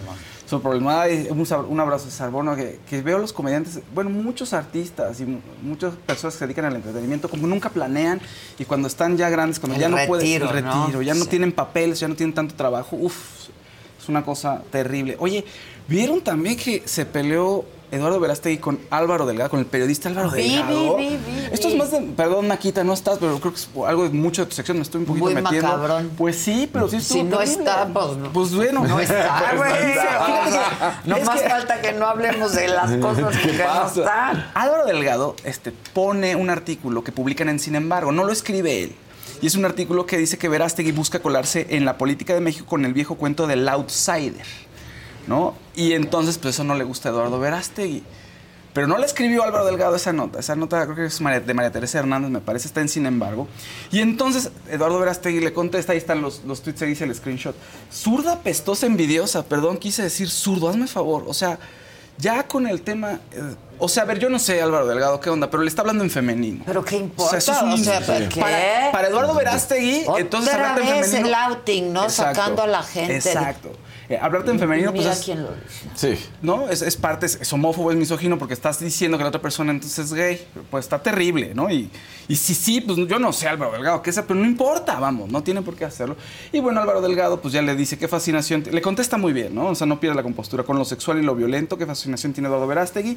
A ver qué viene esto, a qué viene esto solo por el titular de una nota informativa, ¿no? Y Abraham Mendieta, perdón, ahí lo colé a Abraham Mendieta, porque también saludos a Ricky Martin, a el otro contestándole igual, o sea, defendiendo a Álvaro Delgado y a Abraham Mendieta, este... Saludos a Ricky Martin, se diciéndole Verástegui, dice a Verás- Verástegui. O sea, contestándole Porque de la hay rumores. ¿no? Exacto, Ajá. de que, si son, de que si es gay o no es gay, otro igual. ¿No? De los dos lados peleándose por las mismas tonterías y haciendo pues unos comentarios homófobos. Sin Hombres. duda. O sea, hombres, exacto. hombres peleando. Hombres. Pero siguió, ¿no? O Sí. ahí murió el chisme. Ahí todavía siguieron platicando, pero ya no vi más tweets. O sea, ya eh, Álvaro Delgado ya dejó de contestarle. Y lo último que vi de Verástegui fue esto. Ahorita busco si, ten- si tienen más, más peleas, pero ya Álvaro Delgado ya no siguió contestando esto. ¿no? Pero, ¿qué tal? O sea... Pues hace bien. Pues sí, muy, muy bien. Oigan, pero buenas noticias, por otro lado, buenas noticias para Carla Souza, que la verdad nadie peló mucho los semis internacionales. Y se ganó dos semis internacionales, mejor actriz y mejor película Es que por la caída. Gran y además este, lució este vestido que todo el mundo dice, pues está embarazada, sí, deja ver una pancita que es, para parecer, sí está embarazada, sería su tercer hijo. Entonces está muy contenta y felicidades a Carla Souza. Había como Esto es 50 por- Emmy Internacional por La Caída, por su actuación Por La en La. Caída y por la película La Caída. Mejor actriz, mejor película. Los Emmys internacionales hay como 50 categorías y participan series de 20 países. Pero pues claro, hay series de Dinamarca, de Claro, Noruega que no has visto, pues nadie, no, no tienen tanto interés, ¿no? Sí, claro. Pero bueno, felicidades Pero a Carla. felicidades a Carla, claro. Sí, no, no, no, le fue genial. Una mala noticia para la mexicana Melissa Barrera. No sé si la ubica, pero salió in the Heights en la el Claro, es, In the Heights. es muy cercana a Lin Manuel. Sí, exactamente. Que es el músico y director de, De In the Heights, es un gran, de In the Heights y gran de. artista. Ay, la otra. De Ham- Hamilton. De Hamilton. Hamilton, sí, sí, sí. De No es un gran actor, artista. cosas, sí. No, es un tipo muy talentoso. Y Melissa Barrera, pues una mexicana que estaba súper bien en The Heights. Sí, y además en en Scream. programa, Sí, increíble. en Scream 5 y 6. Bueno, pues estuvo apoyando a Palestina. Y los comentarios que hizo de, pues yo también he vivido en un pueblo oprimido, este, ¿no? Y su bandera mexicana, liberen a Palestina, etcétera, etcétera, etcétera. Bueno, pues la eh, Spyglass, que es la compañía productora de la saga de Scream, dijo, estos son comentarios antisemitas y tenemos cero tolerancia a esto. O sea, no importa quién esté, pues, palestino, judío, esto es antisemitismo, no lo vamos a tolerar y ya salió, del, ya la despidieron de la saga. Sí, eso leí. Terrible. Pues sí. Que además estuvo en varias, ¿no? Sí, De la saga. en dos, En- en, en las cinco Scream seis. 5 y Malísimas, 6 por iba a venir cierto. la Sí, siete. bueno, pues, Pero es una de las sagas más importantes y venía a las 7, o sea, iba a estar ella ahí y son de las que te dan ¿y visibilidad. qué comentarios hizo? Pues eso, entre otras, ahorita te digo esto, entre otras cosas fue eso. Ahorita te digo otro, un par más que sí están, la verdad es que sí, ah, o sea, sí está medio. Mira, dice, ah, ah, es que Susan Sarandon también le pasó eso. eh, también le, Susan Sarandon también la sacaron su, ¿cómo se llama? Su agencia de representación también la despidió. Por lo mismo. Por lo mismo también. Dice, yo también vengo de un país colonizado y eh, puso una bandera mexicana. Palestina será libre. Gaza está siendo tratada como un campo de concentración, arrinconar a todo el mundo juntos, sin ningún sitio al que ir, sin agua ni electricidad. La gente no ha aprendido nada de nuestra historia. Y justo como ocurrió en nuestra historia, la gente está mirando cómo ocurre todo en silencio. Esto es un genocidio y una limpieza étnica. Ese es el comentario que puso. bueno. Y entonces Spyglass dijo, no, esto es antisemitismo y no vamos a tolerar. Pues claro, porque pues esto es un grupo terrorista, no es contra los palestinos. ¿no? Que Es ya lo hemos un- platicado y No, has tenido hasta el analistas y- ¿no? Y aquí lo, Este, lo que trasciende también un poco es que hay analistas están diciendo que Hollywood toma partido y que está tomando partido por el lado israelí. Bueno, es que Hollywood está lleno de israelíes, Pues sí. no solo de judíos, Digo, ¿eh? de israelíes de también. Entonces dicen que está aplicando como el tipo macartismo. Cuando tú hablabas de, decías, ay, yo soy comunista, o simpatías por el comunismo, entonces te bloqueaban, te ponían una lista negra. Dicen que está ocurriendo lo mismo ahorita durante el conflicto y está un poco dividido porque hay muchos actores que están a favor de Palestina y hay otros tantos que también se han manifestado en- a favor de las acciones del pueblo de Israel. Ya. Bueno, no, del Estado de Israel. ¿Cuál pueblo de Israel? Del Estado de Israel. Otra vez no creo que sea binario el asunto. Sí. No, No, estás no, a favor, no, o estás favor. en contra. Hay que conocer un poco la historia. Sí. Este, pero bueno. Oye, bombazo soltó Gaby Spanik en un reality que se llama Secretos de Villanas, que estaba ella con Laura Zapata, Liz Mujica, Cintia Clito, o sea, con muchas villanas de telenovela, compartiendo ahí, este, platicando. Y de pronto dice, pues se abre y dice, voy a, tengo que platicar esto. Este, pues Pablo Sexual, es Pablo Sexual, Pablo Montero, este, cometió un abuso sexual conmigo. Estábamos trabajando juntos, estaba yo en el cuarto de los fumadores, se metió, estaba yo fumando, este, me agarró el cigarro, se cayó en mis, entre mis senos y me empezó a toquetear y quería besarme a la fuerza y yo empecé a gritar. Y todas, ¿qué? ¿Cómo? Sí. Y ya se dice, se rumora que pudo haber sido en la primera temporada de La Casa de los Famosos en Telemundo, pero ya ella ya no ahondó, ya no se sabe si eh, este, denunció o no denunció, qué hizo la producción, etcétera, etcétera, etcétera. Como que lo dejó ahí, como porque después puso un anuncio en redes sociales diciendo es que las mujeres tenemos que hablar y no nos, tenemos- no nos tenemos que callar. O sea, ¿se le cayó un cigarro, cigarro- prendido? Es- ya no dice, se le cayó el cigarro. El otro llega como que le quita el cigarro, le intenta quitar el cigarro, dice que se le cae entre los senos y él sigue, la, la intenta toquetear y la quiere besar a la fuerza. Así fue su relato. Ok. ¿No? Digo, no creo que se haya sido, pero más bien yo creo que como que el otro le quitó, le quiso quitar el cigarro o algo, o la agarró desprevenida y se le. justificar. No, sí, sí, sí, Hay sí. que tener Ya más mejor, datos, sí, la verdad. claro. no. bueno, pues, si estaba prendido el cigarro o algo así, pues sí, a lo mejor trató de, Ayudar. de ayudar, no de. Claro, no sé, o sea, es lo que. Pero ella le toqueteó los senos. O sea, a él le dice que ella Que- que le- toqueteó los senos y que intentó besarla a la fuerza y que estuvo gritando. Y entonces, pues, eso, eh, ella denuncia esto. No se sabe, insisto, qué hizo la producción, se tomaron acciones, qué tipo de acciones. No lo dice. Lo que sí dice es que tenía un contrato de confi- confidencialidad en el proyecto con el que estaba, con Pablo Montero, y pues tuvo que ver abogados para ver si podía hablar de este asunto. Los abogados le dijeron que sí, que si hay un delito, pues la el contrato de confidencialidad no aplica. Entonces ella decidió hablar como para hacer visible, para que las mujeres no se callen, ¿no? Pero pues ya ahí se quedó el asunto, ¿no? Ya. Entonces, bueno, pues ahí está. este, Gaby Spani no se quiso quedar callada. El abogado de Shakira tampoco se quiso quedar callado y dice que le costó muy caro esa relación a Shakira con Piqué, que porque si hubieran vivido en otro lado, pues no hubiera pasado esto, porque en Cataluña lo que ella, o sea, el haber vivido ahí. No, hasta lo, Le fincaron lo- esa lo responsabilidad de- relaciona con Sergio Ramos. Sí, lo con re- el futbolista del Real Madrid, bueno, hoy del Sevilla, pero donde se hizo grande con el Real Madrid, es de Sergio Ramos, que también tiene una mujer guapísima.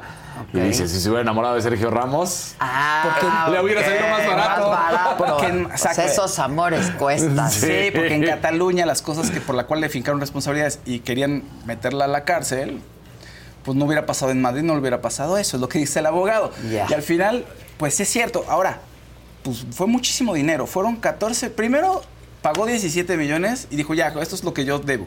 Y el fisco le dijo, no, faltan 14 millones más la multa, que son otros 7 millones. Sí, sí, es lo Los que pagó contabas ayer. y además en el juicio era, ah, pues una multa de otros 7 millones y son 3 años de cárcel. Si usted quiere brincarse esos 3 años de cárcel, hay que pagar casi medio millón de euros. O sea, imagínate la cantidad de dinero. Y todavía hay otro proceso ahí que falta, pendiente. Esto es lo de, es, pues cuando ella dice que, vivi- que, vivi- que no vivió ahí en Cataluña y la Hacienda dice que sí vivía ahí. Entonces falta otro proceso en el que sí estaba ahí en Cataluña y hay una discrepancia en- de, pues, de lo que ganó ella, ¿no? Entonces... Bueno, el abogado dice que sí pudieron haber ganado. El abogado dice, sí, sí pudimos haber ganado, pero ella no quiso y respeto su voluntad. Ella dice que fue por sus hijos y que ya no quería más problemas. Y que, Hace bien, ¿no? Bueno, Sí. pues está bien, la verdad. ¿no? Está bastante bien. Y pues un... Así, un abrazo a Shakira. Yo todavía como si me vieran. ¿Viste? ¿Viste? Un abrazo a Claro, Shakira. necesita el Estamos apoyo, con Besos a Shakira, claro. que todos le damos abrazos y besos a Shakira, ¿cómo no? Sí. Así, Shakira, si nos estás viendo. Pues nada, oye, la verdad, nada más, por último, cerrar una recomendación. Tienen que ver una serie que se llama, una serie de comedia en Netflix que se llama Ojitos de Huevo. La gente había puesto si la habíamos visto. Yo la vi ayer, está muy divertida. Ah, sí. Es acerca de, sí, es acerca de un comediante que se llama Alexis y otro comediante que se llama Kike. Los dos tienen una discapacidad, pero tiene otro, o sea, ya se le llama diferente, ya no se le llama discapacidad, sino diversidad funcional. ¿Ok? Y los dos, pues juegan con su. Quieren ser. Bueno, uno quiere ser comediante y el otro quiere ser su manager. Ojitos de huevo no ve ciego. Y tiene su compañero, su mejor amigo de la infancia, tiene parálisis cerebral. Entonces vienen de Querétaro a la ciudad a intentar triunfar. Y juegan todo el tiempo, los asaltan, ¿sabes? Este, les pasan muchísimas cosas. Pero está interesante cómo se van ellos encontrando y cómo van encontrando su propia voz. Y cómo van pudiendo hacer comedia de todo lo que les pasa alrededor, poniendo a la gente como. Pues los la gente los infantiliza y los trata como personas diferentes. Cuando ellos dicen, "Oye, yo quiero integrarme. ¿no? Claro, Y claro. está muy, muy chistosa. Es muy inteligente. Creo que es una de las mejores comedias que se ha hecho en los últimos años. De verdad, vale la pena. Y además hay un tema bien padre. Abordan la sexualidad de los personajes. Y entonces eso es un, un Mm. Que twist luego ahí. también es un tabú hablar de la Claro. bueno, de por sí de la sexualidad, pero de gente Con diver- este, diversidad funcional. de diversidad funcional, pues como si no tuvieran, ¿no? Y Sí. claro que tienen. Y ellos les, dice, o sea, los, les enoja mucho porque entonces no saben dónde, o sea, pues los, los haces pequeños, los Sí, los minimiza. claro, claro. Es muy chistoso. Y tiene sus momentos, a ver, tiene unos momentos ahí un poco trágicos, pues es normal, pero como está en tono de comedia y está muy bien escrita, la verdad es que uno se divierte y los personajes van resolviendo sus problemas, entonces Y resultan uno. entrañables. Sí, no, Claro. súper entrañables. El, ¿En dónde Quique- está? Está en Netflix. Eh, el amigo de, de Ojitos de Huevo, que se llama Quique, es un psicólogo, es terapeuta. También hace comedia, pero es terapeuta, ¿no? Eh, ahí en la serie, eh, no sabes que es gay, no lo dice, pero te das cuenta porque está haciendo citas en ti, o sea, está sacando citas en Ah. Tinder con hombres. Ah, ok. Entonces es muy elegante la forma en que, o sea, no te lo, no te dicen, ay, mira, él es gay, no, o sea, te das cuenta por lo que hace. Ya. Y le cuesta trabajo al pobre, lo batean, porque, oye, tú no me dijiste que, era, que tenías esto, y el otro le dice, bueno, pues que nada más es parálisis, o sea, yo soy, o sea, es normal, más no puedo Claro. caminar bien. Y entonces lo batean al pobre, entonces ahí no te tiene que encontrar el amor, luego lo roban, le roban las muletas como dos o tres veces y te ríes, o sea, encuentra la manera de hacértelo divertido. O sea, no lo pobreceas en el... o sea, en- No es víctima Pues no, en en, algún momento. momento. sí es pobre, pero- Dicen aquí pero hace muy Guadalupe. García, aquí que tiene una maestría en psicología. Sí. ¿Me dejan tomar esta Claro, por Me supuesto. estoy Sí, sí. preocupando porque ya Sígueme platicando, Sí, y a sí, sí. todo Bueno, nuestro público. Es una gran serie y la verdad que vale la- mucho la pena que la vean. O sea, porque es muy fina como para contarte ciertos asuntos delicados y te vas Claro. enganchando con ellos y no los tratas raro. Y bueno, no sientes que hay que tratarlos raros, sino los ves como parte de ti, como unos amigos. ¿Me explico? Que eso es lo que ellos bueno, están claro. abogando. Sí, porque, no. porque tú haz de cuenta que llegan y les hablan, tú- se enteran que tienen parálisis cere- cerebral y el otro es ciego, entonces, hola, yo soy Juanito, ¿cómo estás? No, y los otros así, bueno, pues no. Tienen- y pueden trabajar en lo que sea, porque tienen, o sea, intelectualmente no tienen ningún Claro. problema. Nada más uno no puede caminar bien y el otro no ve, pero pues fuera de eso, Ah, la voy está a ver. buena, está la muy voy a ver. chistosa. El primer capítulo, el piloto puede costar un poco de trabajo entrar en la convención de qué estoy viendo, pero ya el segundo los amas a todos y son grandes, grandes personajes, entonces vale la pena que la vean. Ojitos de huevo en Netflix. Ojitos. Ok, muy bien. ¿Listo? El que sigue, por favor. La que sigue, por favor. No hay...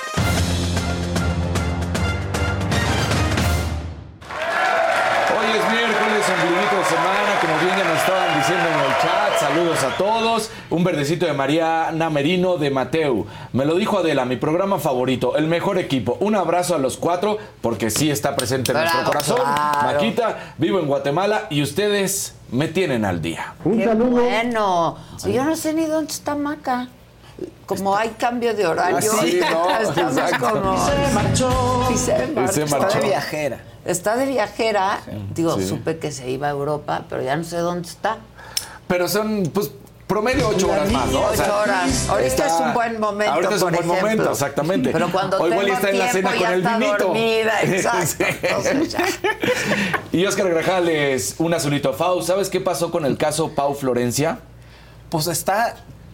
A ver, nada, ella no está con su marido y pues van a. O sea, no han dicho nada y la que tendría que denunciar es ella. O sea, pues, básicamente. Ahora sí que hasta que ella no levante la mano, pues no hay caso. ¿Estás de acuerdo? O sea, si tú estás casada con una persona Mi gente, ¿cómo están? Yo soy Nicola Porchela y quiero invitarlos a que escuches mi nuevo podcast Sin Calzones, en el que con mi amigo Agustín Fernández y nuestros increíbles invitados hablamos de la vida, la fiesta y nuestras mejores anécdotas. Y obviamente todos los detalles que no contamos en ningún otro lugar, solo lo van a tener acá en Sin Calzones. Ven a escucharnos como más nos gusta estar sin calzones. Ustedes ya saben que nos gusta andar sin calzones por todos lados y a ustedes les gusta vernos sin calzones. Esto todos los jueves en cualquier plataforma donde escuches podcast y en YouTube. con la que tuviste una relación entre los 12 años y él tenía 20 y era mayor de edad, te casaste y lo cuentas así y estás- dices que estás contenta, pues ¿quién va a denunciar? O sea, ella tendría que decir, oigan, yo Pues claro. levanto la mano y me asesoro o hago algo, pero no lo ha hecho. Ya. Pues sí, ni modo. Venga. Lo dijimos, lo dijimos. A ver, qué bueno que ganó la Se fue selección. a penales. Pero se fue a penales. Necesitó más de 100 minutos para empatar el marcador. Más de 100 minutos. Con una Honduras que muchos podrán criticar y decir, pero México estuvo encima. Esto es de resultados y de goles. Y México no los estaba dando. Y Honduras jugó bien en el sentido que dijo, yo voy a defender. Y estuvo a 30 segundos de que le saliera la jugada. Estuvo a 30 segundos. Qué bueno que México ganó. Pero México mostró muy poco. Fue muy vergonzoso y muy lamentable ver a los jugadores de México festejar el empate como si hubieran ganado la Copa del Mundo. Y dices, estás empatando a Honduras en el minuto. ¡Ay, me espantaron! en el minuto ver, explícame. 101. Iba 2 a 0, recordemos allá. Y ves que me preguntaste qué pasa si Exacto. empatan a dos, pues se van a tiempos extras y si no a penales. Y eso fue lo que sucedió. pasó. Exactamente. Pero ya hasta el final empataron. Hasta el final. O, sea, en iban- el minuto. Iban en el minuto 100, iba ganando en el global Honduras 2 a 1. No, México estaba ganando 1 partido, 0. ¿Cómo iba? Por eso, 1-0. Ah, 1-0. 1-0. Y en el global 2-1. Ok, ok. Entonces México necesitaba otro gol para por lo menos irse a los tiempos Ya extras. entendí. Y muchos te dirán, no, bueno, pero México tuvo varias. Sí, México tuvo varias, no las hizo. Estuvo encima de la portería, tuvo, falló clarísimas, pero las falló. Y si vamos a eso, Honduras también tuvo oportunidades, de hecho, dos muy claras que no marca. Los hubieras no existen. Lo que sí es que necesitó de 101 minutos para marcar el gol del empate. Y festejaron como si. Y tú dices, oye, ten vergüenza deportiva. Estás enfrentando a Honduras, que México sí es superior a Honduras. Pues se- no se es hacer menos. Honduras, es la realidad. Se supone. Más bien, gracias. Se Se supone, que- supone. que es mejor. Y llegas a los penales y, y ganas en los penales por las fallas de los hondureños. Que aquí sí viene el elemento que es válido en todas partes del mundo porque en casa utilizas lo que tienes en casa. México tiene la altitud de la Ciudad de México. Claro, claro. Estaban fundidos los hondureños. O sea, a partir del minuto 70 del, del partido en tiempo regular, ya estaban agotados, ya estaban cansados. Ya se notaba que pues, el físico te merma la altitud, ¿no? Entonces, eh, ya no llegaron bien y cuando ya son los penales, pues ya ahí termina ganando México. Gana en penales 4 por 2. Con esto México pasa a las semifinales de la Nation League y además también califica a la Copa América. Entonces, bien a secas para México. Bien a secas, ¿eh? No, no, es, no hay que echar campanas al vuelo no hay que decir, ya ven, todo está maravilloso. No, no es cierto. Hay mucho que corregir, hay mucho que arreglar y no se está apostando por el verdadero fútbol, que es lo que debería estar, sino se está resolviendo a, a cuentagotas. ¿no? Así que ahí está. Eh, malas noticias. Esta es como de martes, A sin ver, duda alguna. Se pospone momentáneamente la equidad salarial femenil. Sí, ya Sí. sé. ¿No? O sea. lo- ¿No lo- le lo- quisieron entrar o qué? no, pues resulta que lo que habían pedido, la presidenta de la Liga MX Femenil había pedido que se platicara con los senadores de la República. Mariana Gutiérrez llega, la directora, y empieza a platicar con ellos, expone su caso y dicen, bueno, no lo vamos a hacer inmediatamente, vamos a seguir platicando. Ella sale y dice, esto es un triunfo. Me parece pues que está defendiendo los intereses de sus jefes, me queda claro. Pero como mujer no puedes decir, Pues sí. es un triunfo. No claro que el triunfo ni que ocho cuartos. O sea, volvemos a lo mismo. Lo mismo que le preguntaste a Campos, lo mismo que hemos platicado. Mujeres futbolistas profesionales. Sí, no pueden estar ¿Ganan tres mil pesos? Pero bueno. No.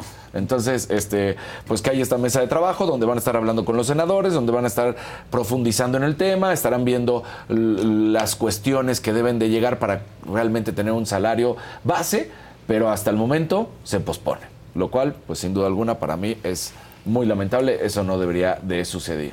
suceder. El- ¿Te acuerdas que habíamos platicado que venía el partido de Brasil contra Argentina y que iba a ser un partido bravo? Les dije, va a ganar Argentina, ganó Argentina, pero previo al partido, justo antes de que inicie el partido, y ya había sucedido, no se nos olvide, en clasificación hacia el Mundial de Qatar, el, pasado, también, si se acuerdan, hubo un partido de Brasil contra Argentina que se tuvo que posponer por la violencia. Ya habían terminado las eliminatorias, dijeron, bueno, pues ya para qué, porque ya estamos clasificados y todos. Resulta, no podemos poner los videos porque YouTube se molesta, y entonces, pero vemos a la policía militar de, de justamente de Brasil golpeó a los aficionados argentinos. Y aquí sí hay que decir, ¿eh? A ver, los aficionados argentinos no son peritas en dulce, pero en esta ocasión fueron los policías militares los que se dejan ir. Ya estábamos viendo cómo traen las sí. macanas, los golpean, les abren la cabeza. Ahí, ahí alcanzamos a ver gotitas de sangre, no podemos poner más. Tuvieron que sacar en camilla a varios, muy lesionados, muy golpeados. Eh, la selección de jugadores, los jugadores como tal, se meten, ahí los alcanzamos a ver, ahí está Dibu Martínez, ahí estaba Messi, ahí estaban varios, como que más o menos calman a la policía, se meten al vestidor, van y, e increpan a jugadores brasileños y les dicen, oigan, qué poca sensibilidad tienen que no están ayudando y pidiendo también a, a la gente que detenga esto, porque pues sí lo están golpeando, ahí están las imágenes, son durísimas, cómo estaba la policía golpeando, ve con los bastones, dándole con todo. Y entonces al final del día, después de más de media hora, se reanuda el juego. termina ganando Argentina 1 por 0 y esto pues también en récords para Messi pues logra algo histórico, derrotar, nunca habían perdido en clasificación al Mundial, ya en Mundial ya sabemos el mítico maracanazo, pero ahora lo hacen en clasificaciones al Mundial, nunca había perdido Brasil y gana Ah. Argentina 1 por 0, entonces Messi Tú le también. ibas a Argentina. Yo dije va a Tú, ganar Argentina. Brasil. Sí. Pero les dije había jugadores lesionados que eran muy importantes, ¿no? Entonces también por eso se inclinaba la balanza hacia, Argentina y termina ganando Argentina. Hay que hacerle caso. Sí, hay ya que apostar en caliente. Hay que apostar en caliente. Ahora sí que en caliente. En caliente. Pero la violencia está horrible. No, no, la violencia eso no debe de existir, es no lo debería de existir. Claro. del mundo, ¿no? O sea, no puede ser. Y no puede ser que utilices los instrumentos de seguridad para lesionar a los aficionados. Porque sí, se, se estaban enfrascando Sí, en sí, pleito sí. tanto brasileños como argentinos. Pero llega la policía y dice, yo me voy sobre los argentinos. Pues son brasileños ellos, dicen, o sea, era Claro, separar a los claro, dos y claro, claro. afuera, pero no, llegaron No y- solo contra los argentinos. y a bastonas. Y, y las imágenes y el video es mucho más fuerte porque si ves a, ju- a- a varios aficionados, sobre todo uno con camilla, deteniéndole el cuello, todo ensangrentado. Ay, no, no, no. no. Sí, sí, está terrible.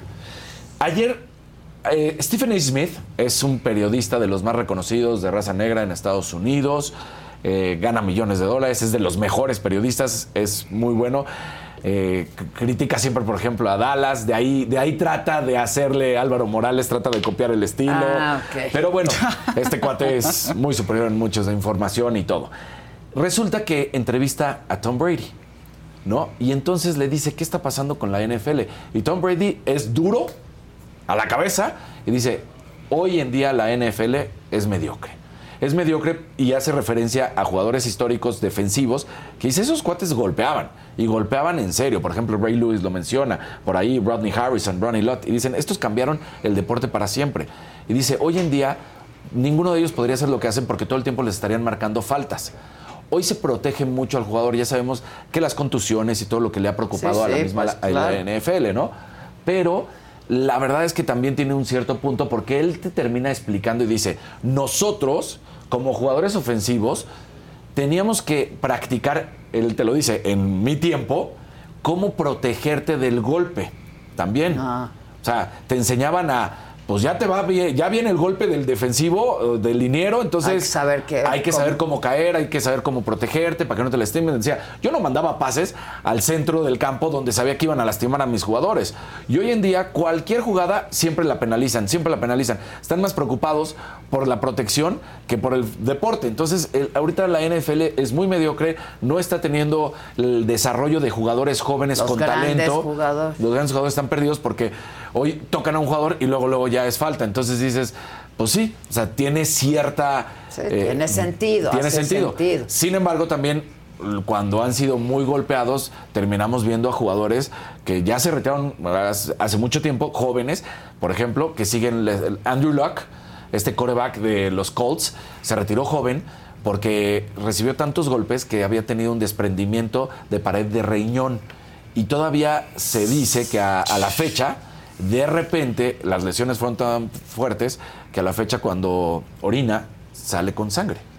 O sea, y ya se retiró hace años, ¿no? Y está joven, tiene 35 años. Pero dejó. Pero fueron, fue muy golpeado, ¿no? Entonces, y hay otros que ya sabemos lo que puede pasar con la demencia, todo lo que, lo que se ha demostrado. Volví a ver este. Concussion. No, Concussion. la, la serie de este jugador. Ah, de Aaron Hernández, de Aaron Hernández, durisísima. Es durísima. Que él sí era un gángster.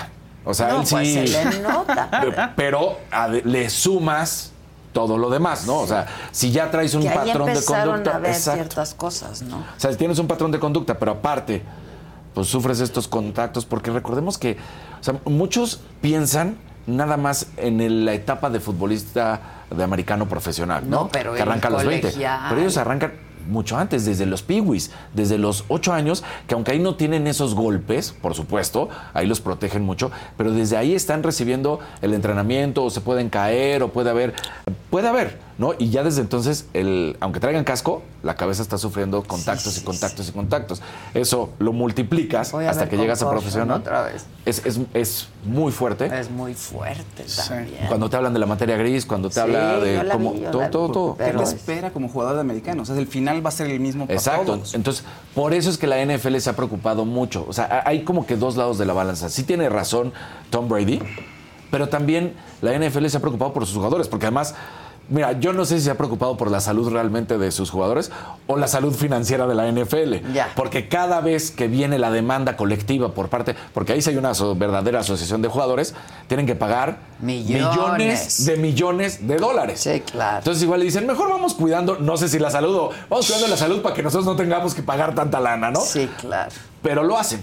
Entonces, sí debe de haber algo en el que lleguen a un punto medio, en el que se entienda que no se puede, no se puede permitir esta ligereza, porque al final del día el fútbol americano es de contacto, sí lo es, es un deporte muy fuerte, muy bravo, pero tampoco puedes ser tan laxo. O sea, sí tiene que haber algo, un punto medio en el que se llegue. Pero es Tom Brady hablando y Tom Brady es. Y cerramos con otro que, a ver, nosotros somos mexicanos, nosotros le podemos decir al Checo, yo sobre todo puedo decir, Checo, lo hiciste mal, esto, ¿qué? Esto sobre todo. Pero Will Buxton es este periodista para los que Ah, han que visto... no se metan con los nuestros. Exacto. No. Usted váyase para allá, sáquese. Claro, con los nuestros no. ¿Qué dijo? Will Buxton es este periodista que se ha hecho muy famoso eh, por también por la serie de Drive to Survive. Es el periodista inglés que sale con- constantemente. Y ahora sale y dice: si Checo Pérez no demuestra la constancia que debe de tener o se supone que debería tener, Daniel Ricardo se va a quedar con su lugar. Porque Daniel Ricardo está ahí para presionar y para quedarse con su lugar. Y si Daniel Ricardo es el Daniel Ricardo de antes, o sea, cuando corrían juntos Verstappen y Ricardo, van a poner a Ricardo. Yo lo voy a decir, tú eres muy periodista y muy de Fórmula 1. Pues el Daniel Ricardo y el Max Verstappen de su momento no lograron ni campeonato, ni el 1 ni 2. Y Checo Pérez ¿Verdad? hizo historia. Red Bull nunca en su historia había tenido el 1-2. Y lo consiguió gracias a Checo. Y siempre fueron criticados que ahí estaba Pierre Gasly, que ahí estaba Ricardo, que ahí estaba Sunoda. Échale en los que quieres. ¿Quién lo consiguió? Checo Pérez. Checo Pérez es subcampeón de la Fórmula 1, algo histórico no solamente para nuestro país, sino para la misma escudería de Red Bull. Entonces, que no me venga con que Daniel Ricardo. No, no. Con los nuestros Con no los se nuestros metan, no. ¿eh? Exacto. Sáquese. Pero es la verdad, además. Además, los datos Claro. ahí están. O sea, Claro. Tú me dices, oye, la consistencia, pues sí tuvo un bajón, pero fue tan bueno su arranque que le permitió. Estar donde está. Ahí está. Claro. Entonces que sáquese, cállese. Exacto. sáquese. Con los nuestros no, ¿eh? nuestros Con los nuestros no. Exactamente. y cerramos con esta. Bonita. Muy bonita. A ver, venga. Andrea Bocelli tuvo concierto y estaba Roger Federer y le dedica las palabras sí las podemos poner, luego la canción ya no, pero aquí están No, nada más saqué screenshot, no podemos meter el... Nada, nada, ni las palabras. Pero sí, o sea, la imagen sí es. Ok, Andrea Bocelli dice A ver. ah, ahí está el histórico. Pónganla. Mira. Lo pide que suba y está llorando. Mira, Mira. si vemos está llorando. Este, eh, porque se pone a cantarle. Entonces dice, uno de los mejores de la historia, un hombre que nos hizo disfrutar a miles de aficionados del deporte. Quien lo veía era un poema. Le, le da unas, declara- unas palabras muy bonitas y ya lo sube al escenario y se pone a cantar. Ah, pues imagínate que estás al lado de Andrea Bocelli cantando así como no. No, o sea, ¿cómo? Entonces, al llanto, ahí está. Ahorita te paso el video para que lo veas. Sí, es cortito, yo pero, sí lo quiero ver. Pero ahí, ahí lo, lo subo. Soy fan de los dos. ¿Cómo no? Claro, Claro. claro. ¿No? Como se Sí, dice entre bonita. goats. Sí. Muy bonita. ¿Hay colorcitos? No. A ver, Sí, déjame busco a ver si cómo tenemos no, uno sí tenemos No, colorcitos, Espérame, es que, no. ¿sabes? Un Espérame, azulito. es que no, no tengo, la red aquí no me De llega. Ana no lo he Paula. Soto. Oh, pues no tengo red, pues no es mi culpa. Ana Paula Soto dice, ejemplo de lo que es el periodismo. Gracias. Ay, muchas gracias. No tengo mi red. Aquí andamos. Aquí aquí, andamos. andamos. haciendo lo nuestro. que si estuvo, que si, eh, dice Jocelyn, estuvo entretenido el partido de la selección ayer, ¿no, Casarín? A mí no me gustó. O sea, a ver, todos los que estaban ahí, los sacaban, los aficionados, tenían cara de sufrimiento porque decían no puede ser, porque además sí estaba encima México. Sí, México estaba encima. Ahorita alguien aquí me pone, para ti todo está mal. No, Ana Laura, no para mí todo está mal.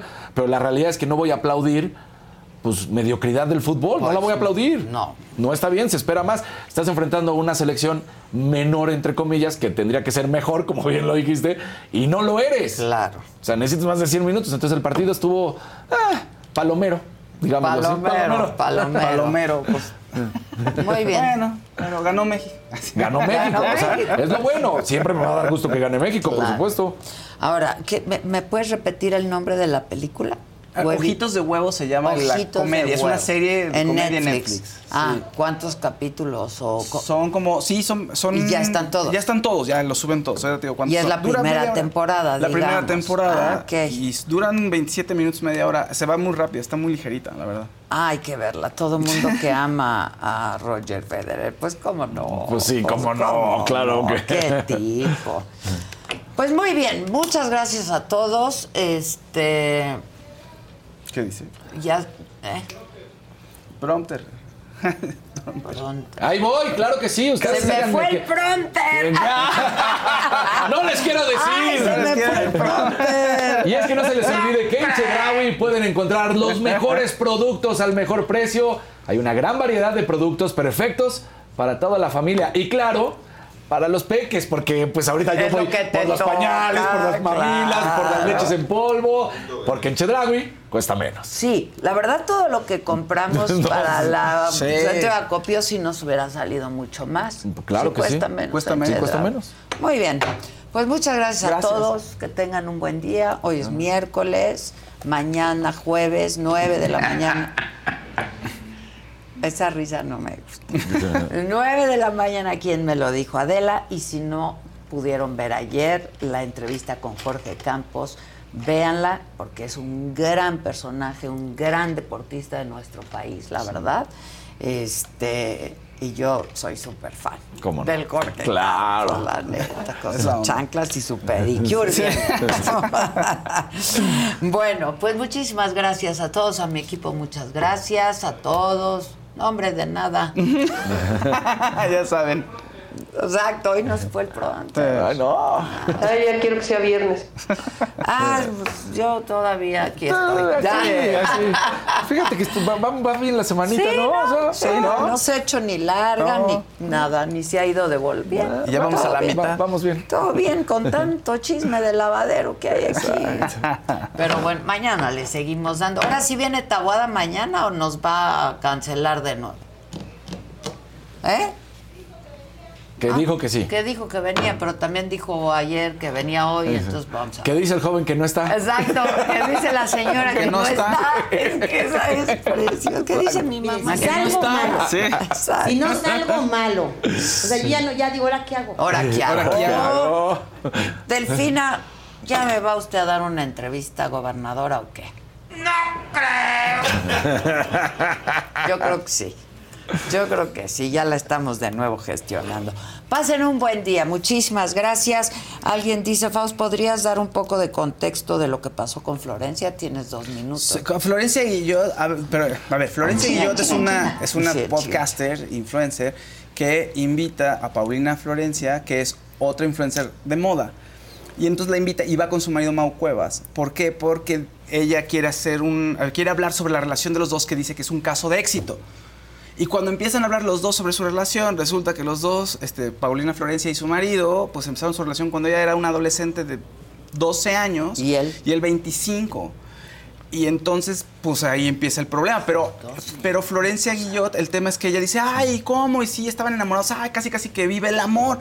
Y la gente en redes sociales estaba infarta diciendo, claro, están normalizando el grooming, están romantizando, eso no 12 se vale. Y, y si hacen cuenta la Y gente... si dice- arrancas a los 15 es grooming. Véanlo, tápenlo, y hay háganlo. quien dice es grooming. que se inició cuando ya era tenía 11. Entonces, ¿Qué? o sea, No, se- no, no, todo mal, pero... Es un cabrón de 23 viendo una niña de 11. No, no, no. Pues, o sea, todo mal, pero lo que ¿Cómo decía. puedes? No, está, No, no, no, no. todo mal, pero el tema es que pues ella tiene que hacer, o sea, la que tiene que hacer algo, si quiere hacer algo, pues es ella también.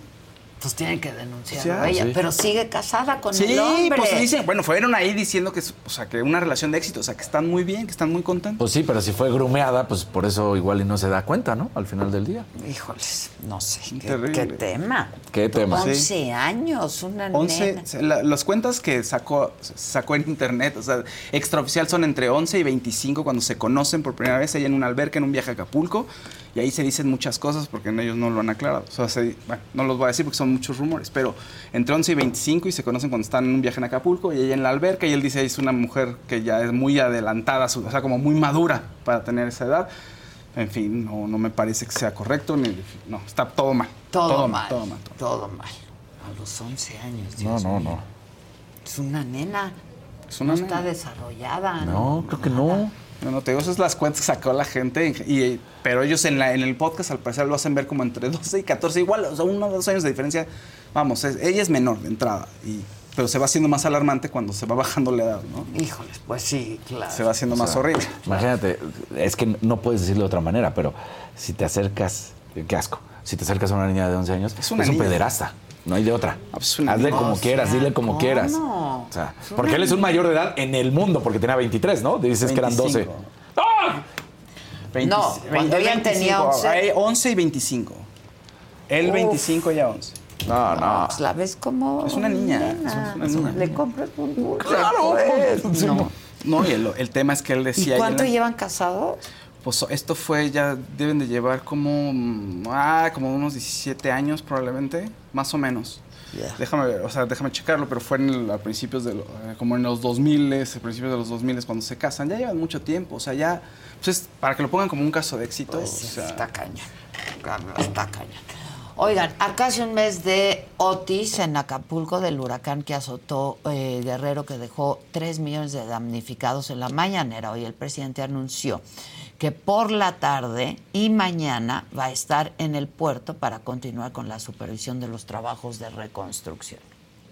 Pero lo que estamos haciendo en Acapulco es un trabajo de apoyo real a la gente, como nunca, como nunca en ningún caso de estos lamentables desastres. Lo que se ha ido haciendo y se va a seguir haciendo. Y mañana vamos. Y de nuevo hoy el presidente criticó al presidente electo de Argentina, a Javier Milei, por sus ideales privatizadores, lo calificó de conservador reaccionario, clasista y autoritario. Pero dijo que él no critica. apoyé a, a nadie. Sencillamente lo que sostengo es de que no estoy de acuerdo con el pensamiento conservador, reaccionario en ningún país del mundo. No estoy de acuerdo en que se siga con la política privatizadora. No estoy de acuerdo en el autoritarismo. No estoy de acuerdo en que la gente solo tenga como opción para poder estudiar el pagar colegiatura. No, el Estado tiene que cumplir con su responsabilidad social. Bueno, eh, sí, ya decía yo, comentaba con aquí con el Dani y el Jefaos, que a lo que tuvo que llegar a Argentina para ir a elegir a este personaje, Sí. ¿no? Romper completamente con, O sea, la historia, con todo lo que era llevó a la Argentina. quiebra. Los llevó a la Que quiebra. los llevó a la quiebra.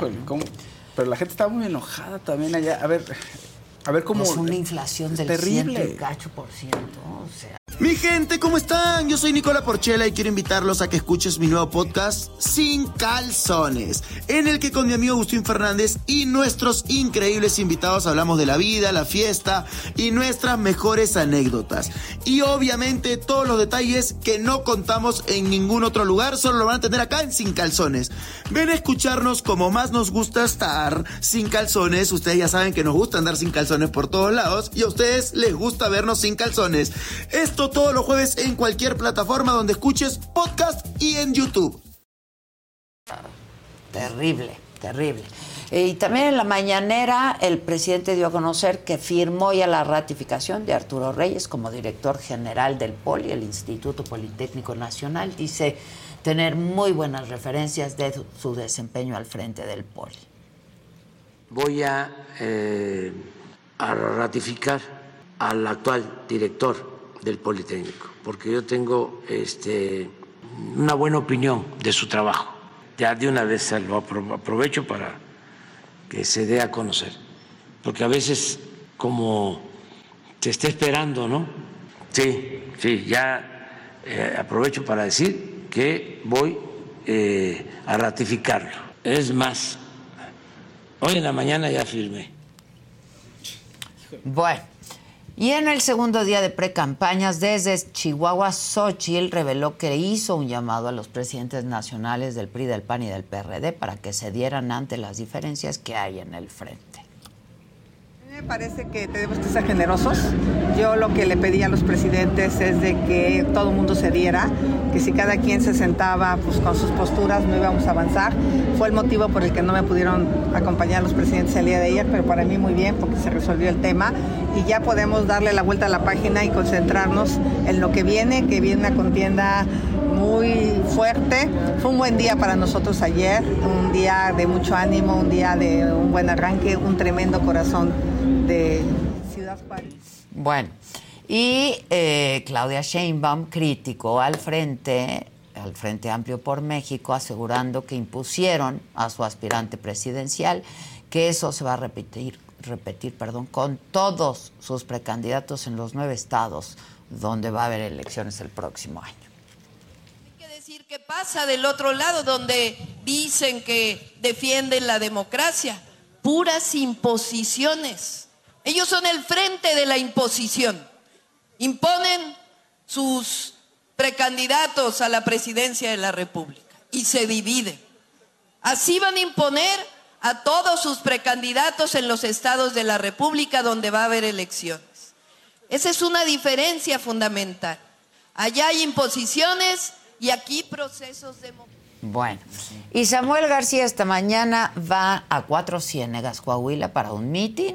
Después va a ir al municipio de Monclova, donde van a continuar pegando calcomanías a los automovilistas afines a su candidatura presidencial, que es lo que ha estado mm, haciendo recientemente.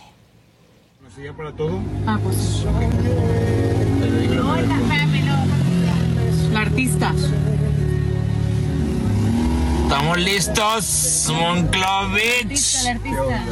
Vamos, este, ¿cómo se dice? Combinados de fosfo. A Monclova, ¿cómo vamos allá atrás? ¿Todo bien? Vámonos recio, Monclova, ahorita llegamos. Pero vamos a seguir antes a Cuatro Ciénegas. Fierro pariente, mira qué bonito día. Y en mi familia. Y en mi familia, caramba. Ahí estaban todos con los pegotes, ¿eh? De Sí. Samuel García, Sí. su mamá, Ah, todos. este, todos, Todos, con los todos, pegotes. todos. Y con esto llegamos al final, ahora sí. Sí, fin. Mira, no se me fue el pronter. Fin. Fin. Qué bonito. Hombre, qué atento. Gracias a todos. Muchísimas gracias. Tengan un buen día. Nos vemos mañana. Fiesta Americana Travel Tea presentó.